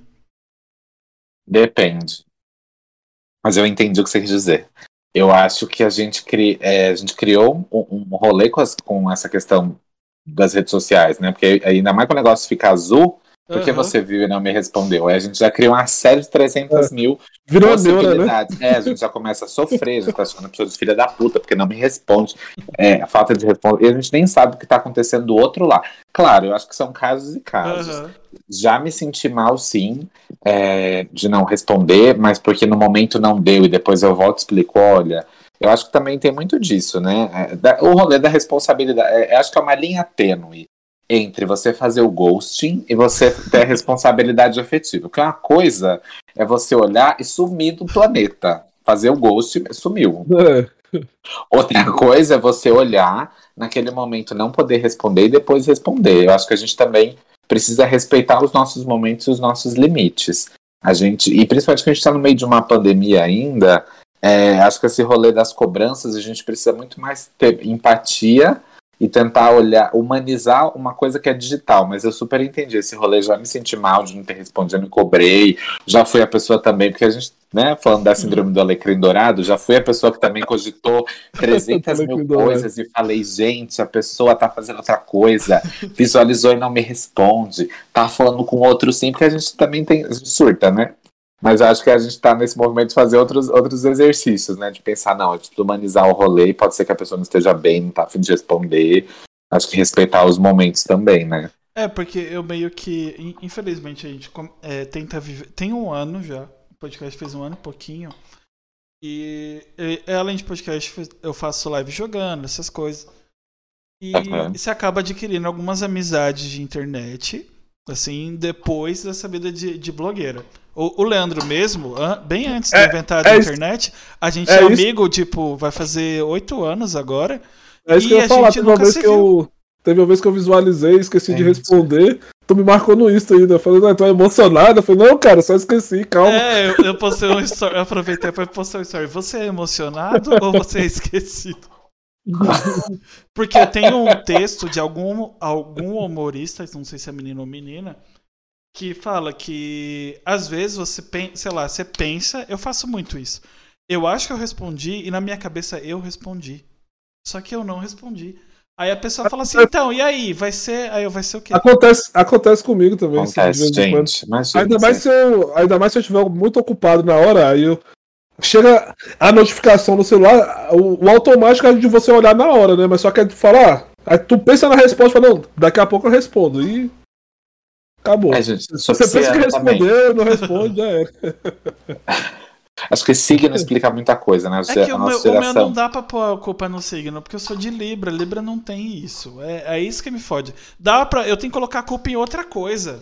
Não, mas Libra é indeciso. Você pode tem dizer que, que ver tá o... indeciso. Ah. Não sei se responde, se não responde, aí no fim não responde. É, tá tem, que ver, tem que ver o ascendente. Às vezes você é mais seu ascendente do que o signo. Não, pior que não, não tem pisciano. É Libra. Pra, pra pôr culpa assim, é Libra, Capricórnio e Ares, eu acho. É. Que é uma então, coisa muito boa, assim. Mas eu só uso pra pôr a culpa, geralmente. Vamos acreditar, vamos acreditar. que tem um esquema, vamos supor, quando eu vou convidar alguém pro papo, né? Principalmente, é, geralmente é pelo Instagram. Aí fala assim, ah, me manda uma foto. Antigamente pegava foto, mas não sabia se a pessoa ia gostar. Aí agora que a gente tá com 74 episódios, né? Depois do 40, 30 e pouco, eu comecei a ter a decência de falar pra pessoa mandar a foto. Porque às vezes ela não gosta da foto e tem gente que não fala a gente tem um, um, costume cultural de não falar a verdade. Vamos supor, ah, você achou isso ruim? Você fala, não. E na, na ah, mente dela fala, não, você foi um filho da puta, você pegou essa foto aqui minha, que tá aparecendo, sei lá, a, às vezes é uma neura da pessoa. Tá aparecendo ah, a minha orelha, é a orelha da pessoa. Ela não aceita, é um problema dela. Mas até aí, aí eu, eu falo, ah, me manda uma foto para fazer a divulgação de arte da agenda. A pessoa me manda seis fotos. Aí eu já manda, aí você me fudeu, né? a pessoa manda por quê? Mas, porra, eu sou indeciso. Agora eu não sei o que eu, eu coloco. Sei que não, gente. Eu não sei mais. Vou fazer duas, três. É, aí o esquema. Aí a pessoa fala assim: ah, mas você quer uma foto mais assim ou uma foto desse jeito? Eu quero uma foto só. Escolhe fala, e me manda. É, é melhor, é melhor você falar, ó, me, me manda a foto que você acha melhor sua pra eu colocar aqui. Então, eu falo isso, mas não adianta. A sua melhor foto. Me é, manda a sua melhor foto. É um negócio que eu fico puto hoje. Eu, parei de encarnar com português, mas mesmo assim tem algumas coisas que eu, eu era meio pasquale alguns anos atrás. E eu tô, eu tô quebrando isso. É, quando eu vejo alguma postagem de algum grupo, de alguma página, alguma coisa que eu sigo, eu falo assim, ah, fale, sei lá, seu autor favorito. É seu, seu autor favorito favorito, no singular. Aí a pessoa escreve Stephen King, é... Ai, eu esqueci o nome do. O cara de Nárnia. É, Tolkien. Ou outra pessoa. Cara, é, é no singular. É, é seu autor favorito, desgraça. É, é, isso ainda me irrita até hoje. É bem idiota, porque foda-se que a pessoa escreveu. Não, mas a gente está no Brasil, nada será julgado. Fica tranquilo, porque aqui a gente. olha, gente, Brasil. Brasil, Brasil. É foda isso. É, acabou me pegando. Brasil, antigamente, gente... antigamente tinha, tinha muito. Logo no, no, no, início do YouTube, na hora que veio aquele boom de vídeos engraçados e coisas absurdas, né? Você tinha muito filme da Rússia, né? Dos russos fazendo umas atrocidades que uhum. a gente falava, cara, esses caras é maluco. Hoje em dia inverteu, é os brasileiros. o, o Brasil é a nova Rússia agora, cara. Já era, acabou tá nesse Olha, gente, eu não sei nem se a gente já não chegou em outros patamares, porque olha. O Brasil se supera a cada dia, gente. É. Brasil, aquela, o tweet mais é, pertinente nesse. O Brasil não é para amadores, gente. Esse é o tweet que faz, faz é sentido. É cada dia. Eu falei, gente, não é. Claro que a gente, a, a, gente acha que chegou no. A gente tá aqui, ó. A gente, porque antes a gente até brincava com amigos, né? Ah, o porão, a gente descobriu que a gente tá no fundo do poço no Brasil tem um porão. Imagina, a gente descobriu que do porão a gente tem um condomínio inteiro. E a gente tá continuando a descer sem limites. Imagina. Exatamente. Tem um pré-sal lá embaixo ainda. Tem, e depois a gente vai descobrir outra coisa. Alguém. Eu acho então, esse negócio preferido, também ideia, eu parei de ter para muito. Praticamente para tudo. Porque não tem como. Ah, algum perfil que eu sigo tava falando sobre filmes. Ah, qual é o seu filme preferido? Eu não consigo escolher nem por gênero mais. Cara, eu tenho um filme que eu, eu consigo como favorito. É o melhor de todos os filmes, né? É foda. É Interestelar. Se, se alguém falar que um, um filme é melhor que esse, a gente briga, porque o filme é muito foda. Ah, maravilhoso. De filme eu consigo, mas a música, essas coisas eu realmente eu não consigo. É eu, eu, acho que eu só tenho uma trilogia. É, é, a única coisa assim que eu tenho preferido de resto, eu tenho várias coisas. Senhor dos Anéis é a minha vida. Só. Ai, gente, isso é maravilhoso. Ai, obrigado. Maravilhoso. É, não. Senhor dos Anéis sim, mas só que, cara, mas. Mas, mano, Interestelar tá em outro patamar, velho. Aquele filme é foda. Não, não, não esse filme é muito bom. Não, muito, mas gente, Senhor dos Anéis não, não. Senhor dos Anéis é temporal, tem uma coisa. É, exatamente. Mas só que, cara, o, o, o Interestelar é o melhor filme da década de 2010. Eu pô, acho, é, eu, eu acho que esse filme, o Interestelar é foda porque ele ensina física. É uma. É legal porque tudo, tu, literalmente tudo, tem física. Exatamente. E o filme, o filme é foda por quê? Porque ele explica o, ele, filma, ele ensina de, de, uma forma muito simples que todo mundo entende, pô. É, é tipo quando o professor ensina um negócio muito chato e aquilo fica na sua cabeça porque o professor é legal. Tipo, a, a pessoa que ensina é legal. Já, nossa, tem. Pro... É, pronto. Nosso, nosso último episódio, eu acho. Foi o último? Que foi com o Victor? Foi, foi com geografia. Meu professor da, fa... é, da faculdade. Me deu aula na faculdade. Eu sabia que o papo ia ser foda. Porque ele me fez tomar gosto também. Ele ensinava a teoria da educação para mim, que é um, é um tipo um, baseado num livro de física. Eu física não, caralho. Filosofia é com Filosofia, F eu confundi. Eu amo eu, filosofia. Eu fiquei tentando fazer a conexão. Eu amo filo... Na verdade, eu sempre, eu sempre amei brisar, mas eu descobri isso depois de adulto. E detalhe, brisar sem entorpecente, sem nada. Tipo, eu briso muito. Eu vejo um negócio e fico olhando, ai, legal. É Essa hobby. música aqui. É, é um tesão que eu tenho na vida. Então, uma ideia, eu briso tanto, mas tanto, com tanta força, sem uso de entorpecentes. A primeira vez que eu fui no planetário, depois que eu saí do planetário, parecia que eu tinha batido um coquetel de, de coisas ilícitas e tomado. Porque eu tava brisando tanto. Eu olhava pro céu assim, ficava brisando. Aí minha amiga falou, Amanda, que é outra pessoa que falo bastante também. É, Nossa, mas você tá bem? Eu tava, foi muito surreal para mim, tipo, ver. O, é lógico que é simulado, mas é o céu sim a poluição. E eu brisei tanto naquilo, tipo, é um negócio que eu não esqueço. E quando abrir eu vou de novo, porque é, é sempre que tem oportunidade. É um negócio tão simples, tão bobo, que a gente não vê, porque mora em cidade grande. E, nossa, foi muito surreal. Então, uma ideia, na hora que ele mostra o céu limpo, eu comecei a chorar. Tipo, é um negócio muito bonito. É, é, não, não dá, é só, só vendo. E, e a gente não tem essa oportunidade, né? Tipo, você não mora num lugar afastado. Imagina. E, nossa, eu briso, eu briso nessas coisas. Eu briso com comida, eu briso com filme, eu briso com música, eu briso com sexo. Então, é um negócio transcendental também ideia. Às vezes eu, eu, dependendo do que eu assisto, me impacta de uma forma tão grande que eu tenho sonhos muito malucos. E depois eu fico pensando, o que que é essa bosta desse sonho tem a ver? É, essa madrugada eu sonhei com um negócio, um ritu uns rituais macabros, assim. Eu assisti alguma coisa, não lembro o que. E com toque de tambor, eu sou muito fã de tambor, tem uma ideia de percussão, essas coisas. Uhum. E era muito macabro, com. É, é, olha, olha que mente doente. Conforme o som do tambor, tipo, é, tinha algumas mutilações. Eu acordei com muito medo. Mas o sonho daria um filme muito bom de terror psicológico. Que por acaso é um bagulho que eu amo, terror psicológico. Eu fico meio doido depois, mas eu gosto de assistir esses filmes. Desalinha tudo, mas depois volta ao é, centro. É, inclusive né? eu tô olhando três máscaras ali, sabe, ali atrás, que são de terror. Mas. Até aí normal. Mas eu briso muito nessas coisas. Do que, é que a gente tava falando antes de falar disso? Eu já até me perdi. Do Interestelar e de filme. Foi. Ah, tá. Bem. Então. É, é sobre isso. E eu sou muito intenso.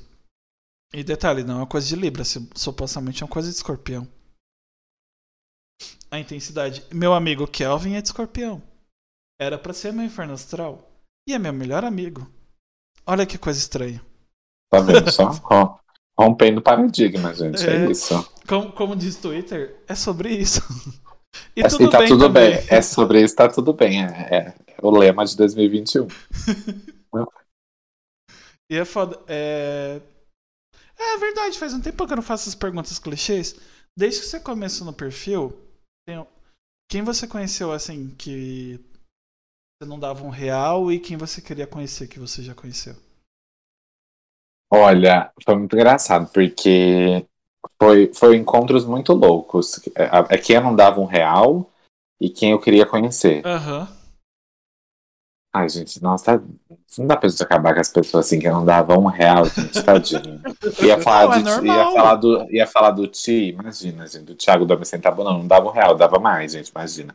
Mas foi um encontro super legal, assim, a gente se encontrou na, graça, nesse momento de pandemia, os dois projetos, a gente virou amigo e a gente também nunca tinha se visto, mas a gente conseguiu se ver esse ano pela primeira vez pessoalmente, a gente realmente existe. E uma pessoa que eu, que eu não conhecia ainda, mas eu tive a honra de participar de uma mesa, que para mim foi uma honra, assim, que eu não tinha nem roupa. Foi que eu participei de uma mesa num, nesse mês, junto com a Erika Hilton, que é a vereadora aqui de São Paulo. Eu sou de São Paulo. Ah, eu e arrasou. E ela é maravilhosa, assim. Foi a mulher mais bem votada nas eleições do ano passado, uma mulher trans, preta. É, e foi uma pessoa assim que eu sempre que não, não conhecia ainda, né? Só, a gente só tá jogando pro universo que é pra conhecer pessoalmente. Foi digital, porque era uma roda de conversa, Aham. mas é uma dessas pessoas. São esses dois, olha. Mas eu nem acho, eu nem acho zoado esse negócio, porque o, o meu. Bom, tirando o Leandro, que eu conheci por causa de um grupo sobrenatural, é, meu marido, eu não gostava dele quando eu conheci. Minha amiga, que eu, eu falo dela, é, é sério, não, eu não gostava Ah, dele. então. e- Então tu não gostava de mim também, né? Não, Quando na verdade não. Eu vou falar do- do- dos três caras que eu falo muito. É, meu marido Marcos, Amanda, que é minha amiga, e. Outra pessoa. Ah, pronto. O, o Lucas, que é uma amizade que eu adquiri por causa dela, a gente não. Ele não gostava de mim. A Amanda não Aham. gostava de mim e eu não gostava do meu marido. Então, são três pessoas que eu vejo muito, tenho muito contato. A gente tem um grupo, só os quatro. A gente se fala muito, viaja muito e, tipo, a gente se ama muito. E não se gostava. Então, é por isso que eu falo não dá um real.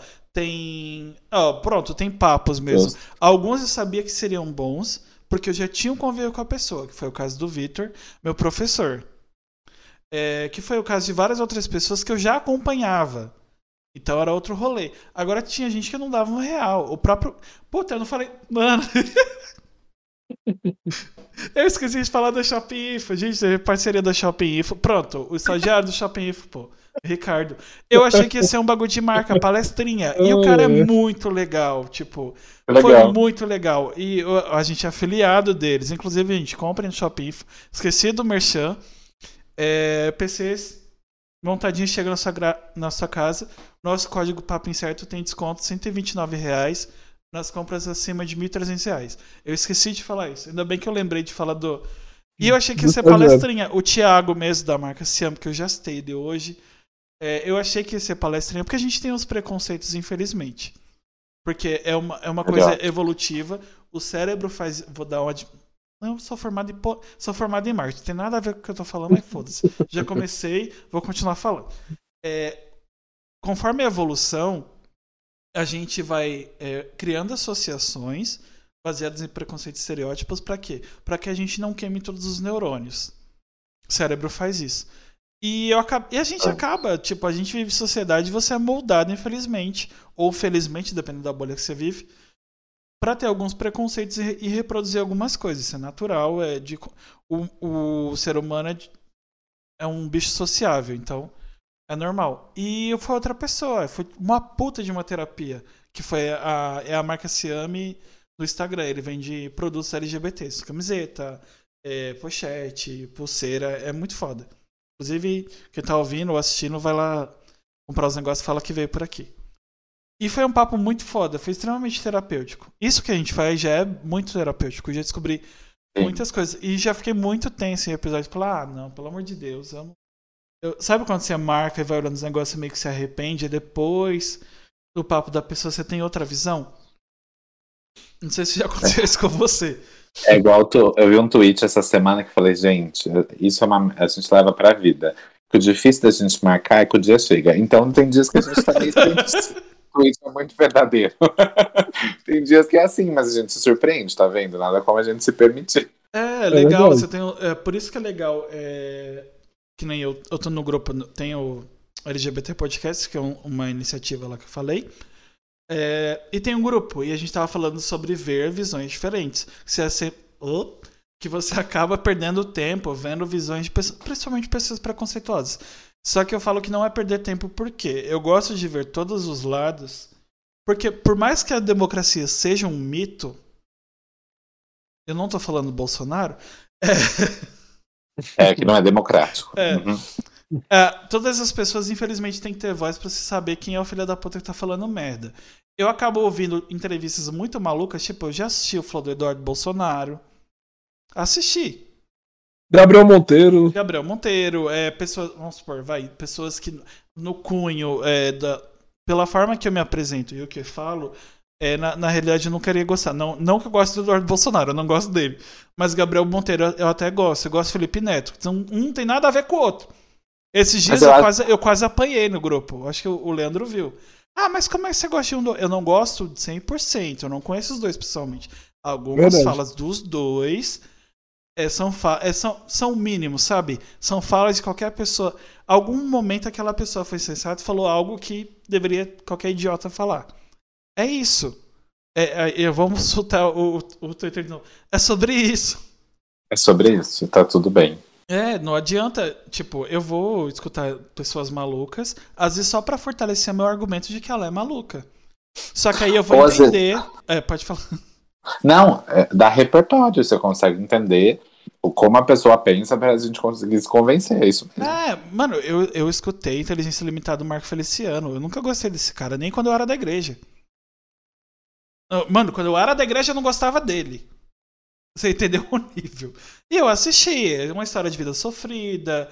É, eu, eu entendo, tipo, é, é, eu explica as razões dele, mas não justifica as coisas que ele faz. Explica.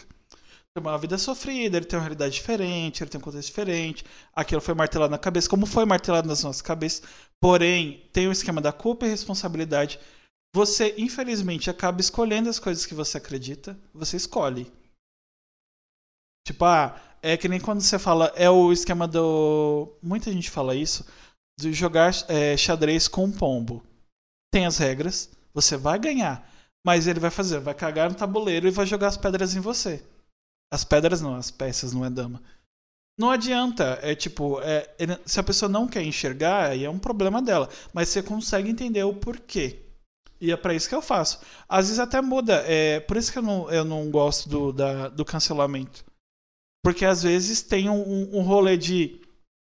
A pessoa fez uma coisa, ela fez isso. A internet transformou no. Vamos supor, ela fez a Lua e a internet transformou na Terra. Exato. Ou ela fez a Terra e transformou em Júpiter, que é o maior planeta do, é. do, do sistema solar, vai. Aí, porra, é tipo, ai, ah, não sei o que, mas se você não der a oportunidade da pessoa crescer, porque eu já fui muito homofóbico e querendo ou não, todas as pessoas são. É, só muda eu, eu, falo que a gente é babaca, só muda o nível, filha da puta. Toda pessoa é homofóbica, é racista, Machista. é xenófoba, é, é todas essas nomenclaturas do famoso Sim. mimimi. A gente é tudo isso, infelizmente. Porque a gente é humano. Não tem para onde correr. O que a gente tem que fazer? Tentar não reproduzir e quando fazer pedir desculpa. Tipo, é, eu tenho. Eu convivo muito com pessoas pretas Vamos supor, meu marido é preto, minha amiga é preta. E às vezes eles fazem piadas racistas entre eles. Eles. E eles riem.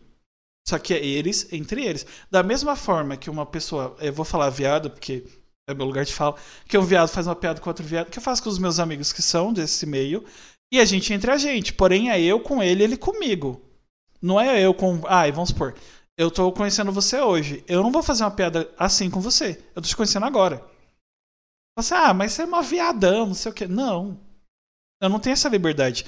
Aí, e, e quando eles fazem piadas assim, é, entre eles sobre, sobre ser preto, alguma coisa assim, eu não dou risada. Falando, eu não vou rir, esse lugar não é meu. É, é, vamos supor, tem youtubers que eu assisto, vai, ele faz uma piada, sei lá, no, no humor sobre, sobre gay. Ah, essa gay não sei o quê. A gente ri. Porque é uma coisa que a gente se identifica e é uma zoeira. Não é, ah, fulano fez uma piada racista. Eu não vou rir. Eu sou branco, caralho. Já é errado porque é uma piada racista. Mas se são duas pessoas que não veem problema nisso, é um problema delas. Eu acho que foi o Thiago Ventura que no início da carreira dele se queimou por causa que ele foi zoar um negro fazendo tatuagem, você lembra? Foi bem no começo da carreira dele que ele falou que é, um negro fazendo tatuagem era a mesma coisa que um avatar se rabiscar de, de, de caneta bique azul. Aí deu uma repercussão meio, meio errada para ele na época. É porque ele... foi bem, bem, bem errado. É, foi bem, bem errado. errado. realmente. Aí, tanto que eu, eu pensei, pô, esse cara é novo, ele, não, ele queimou a carreira dele, né? Mas só que não é. foi bem assim. Ele, ele se retratou depois, pediu ele desculpa foi, e tal. O, o preconceito é. foi bem CCE, né? Pois é. Começou comprando Mas... errado. É. Eu, acho, é, eu acho que é isso que vocês estão trazendo. Assim, eu costumo dizer que a cultura do cancelamento ela não é pedagógica, porque a gente cancela produtos e serviços, a gente não cancela pessoas. Uhum. Porque pessoas têm histórias, vivências, né? E o que eu acho que a ator do cancelamento é, é, é, ela é interessante no sentido de que a gente tem vivido momentos em que a gente está questionando e apontando comportamentos, mas o cancelamento se mescla com vários outros preconceitos. Eu acho um exemplo grande é a Carol Conká. Uhum. Carol Conká sofreu um linchamento sem limites. Eu não aguentava mais ver Carol Conká pedir desculpa, pedir perdão, se retratar. E a gente sabe que esse, essa tour do cancelamento ela surfou em cima do racismo estrutural, porque a gente está falando de uma mulher preta, e como a gente lembra de Angela Davis, é a base da sociedade. Uhum. Então acho que essa questão da tour do cancelamento ela surfa em, em algum, dependendo de qual corpo que é cancelado, porque a gente viu, por exemplo, o caso do DJ Ives, que cometeu violência contra a mulher, estava no vídeo, o cara quase bate um milhão de seguidores no Instagram. Então, quer dizer, quando é um homem branco na roda, o comportamento social é um. Mas se é uma mulher preta, a gente começa a, o linchamento sem limites. E, e, eu acho que também é essa linha tênue entre aquilo que é uma piada e aquilo que é uma forma violenta. Uhum. Porque às vezes a gente. E opinião, né? Porque às vezes a gente vive numa sociedade que a opinião ela vem com uma roupagem de que, a, que, o preconceito e a violência vem com uma roupa de opinião. Gente, opinião é gostar de chocolate ou de morango, né? A partir do momento que você está violentando uma existência, isso é uma forma de violência, né? Um preconceito. Legal, até que rimou. Querer. É, verdade. Foi sem querer. Foi muito sem querer. Ai, meu Deus. Já dá pra fazer uma letra de rap aí. Olha, gente, já. É, se arrisca na música, quem sabe? Já pensou? Ai, quem, quem tu almeja assim conhecer ainda que não, se não chegou lá? Tem uma pessoa que eu admiro muito, que já, a gente falou dela no começo, que é a Rita Von Hunt, assim. Uhum. Um, um, um, pouco antes do, do Papo de Machona acontecer, eu vi um vídeo dela que chamava Delivery de Conhecimento. E ela estava falando exatamente sobre essa necessidade da gente se instrumentalizar para trazer conhecimento, para que a gente fizesse isso. E, e ela, né, a Rita, ele, o Guilherme desmontado, é, eu acho ela incrível, assim, incrível na forma como ela constrói, como ela vê o mundo, como ela questiona. É uma, uma é, é, genial, assim, enquanto professora, o fato de ser uma professora drag, assim, rompe com tantos paradigmas e, e, e questões pó. Ela desarranja, eu falo, não é uma pessoa, é uma entidade, né? É uma pessoa que eu sonho muito, assim, eu admiro demais o trabalho, o é sensacional. Mais, o que eu acho mais foda é assim, é, a, as pessoas falam que, principalmente militância, vai, a partir LGBT, que a gente faz as coisas para as pessoas nos engolirem. E o, o mais foda do caso dela é que, assim, ela é uma professora que traz dados históricos, tipo, é dado em cima, é, é o esquema do Flow, sabe? Você tem dados, sim, ela tem dados. Ah, você não concorda com tal coisa, não, mas tem esse dado aqui. Tem dado, exato. E, tipo, você vai ter que engolir, caralho. É, ela tem o dado e acabou. Aposto. É, porque você não vai, ah, mas isso é diferente. Não, mas se você está citando dados, estou dando dados. Qual é o seu argumento? Não tem. Nossa, eu, eu, acho muito foda quando, tipo, você desbanca é, preconceito com algo que a pessoa é, seguia, sabe, pra. Ah, falando de tal falou isso, mas ele não tem dados. Ah, eu tenho esse dado aqui, ó. Tá aí. E agora? Yes. Leite com isso. Se embasar, exatamente. Gente. Não dá pra falar. Ah, você tirou, você tirou os dados da onde? Tirei da, da fonte. Qual a fonte? Do meu cu. Não dá. Né? A gente precisa fonte de dados. Não precisou. Exatamente, de dados estatísticos, de embasar em é. pensadores que existiram antes de nós, né? Isso dela é sensacional. Ela fala lá, fonte, aí lá, Arial 12. Exatamente. É, tu. Pra não ficar um negócio muito papo cabeça, já que o nome é papo incerto, já ficou com seguidor? Nossa, gente, assim. Rapaz, se ele, for comprometido, se ele for comprometido, pode arruinar relacionamento. Não, não mas... se for no passado. Não, vou responder. Peraí, já ver água. Engole seco aí a, não, a gente, pergunta. Já, já aconteceu, tá tudo bem, já, já aconteceu, gente.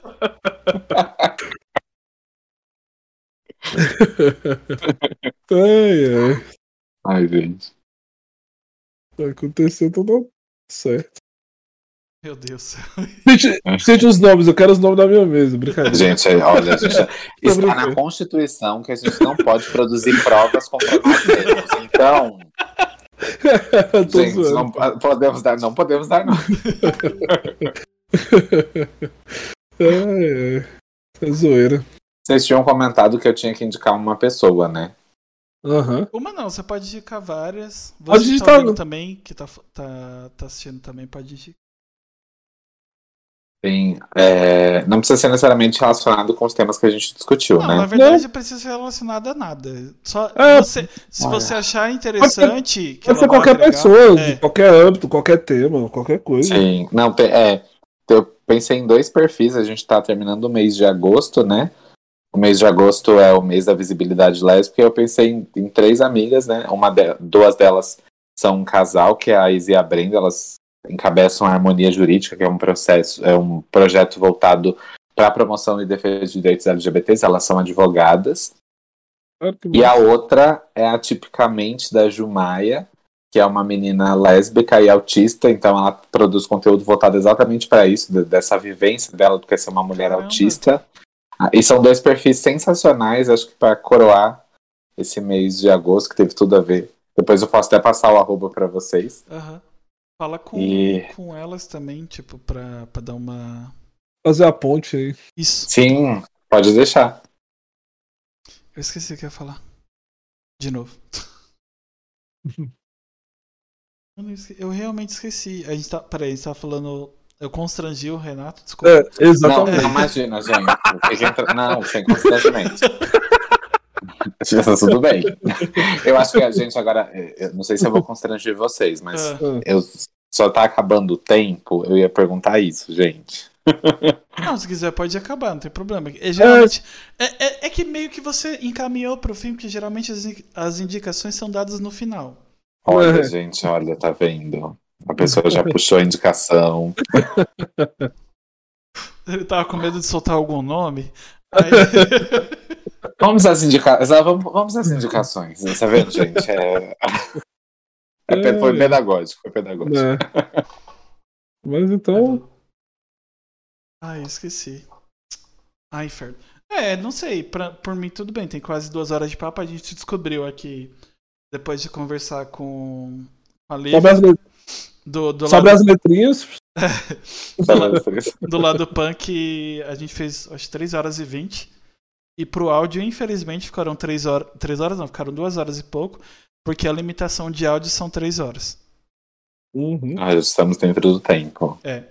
Mas o, o esquema é esse, tipo, você o, o Renato já indicou, mas se você estiver ouvindo é, nos agregadores que é Spotify, Deezer, Amazon, iTunes, essas, loucuras tudo, de Google Podcast, essas loucuras. Inclusive, é, a Apple mandou um e-mail, acho que foi ontem, foi sexta, não lembro. Eu, não, eu, eu tô perdido. Desde que a pandemia começou, eu sei que dia que é porque eu olho o celular.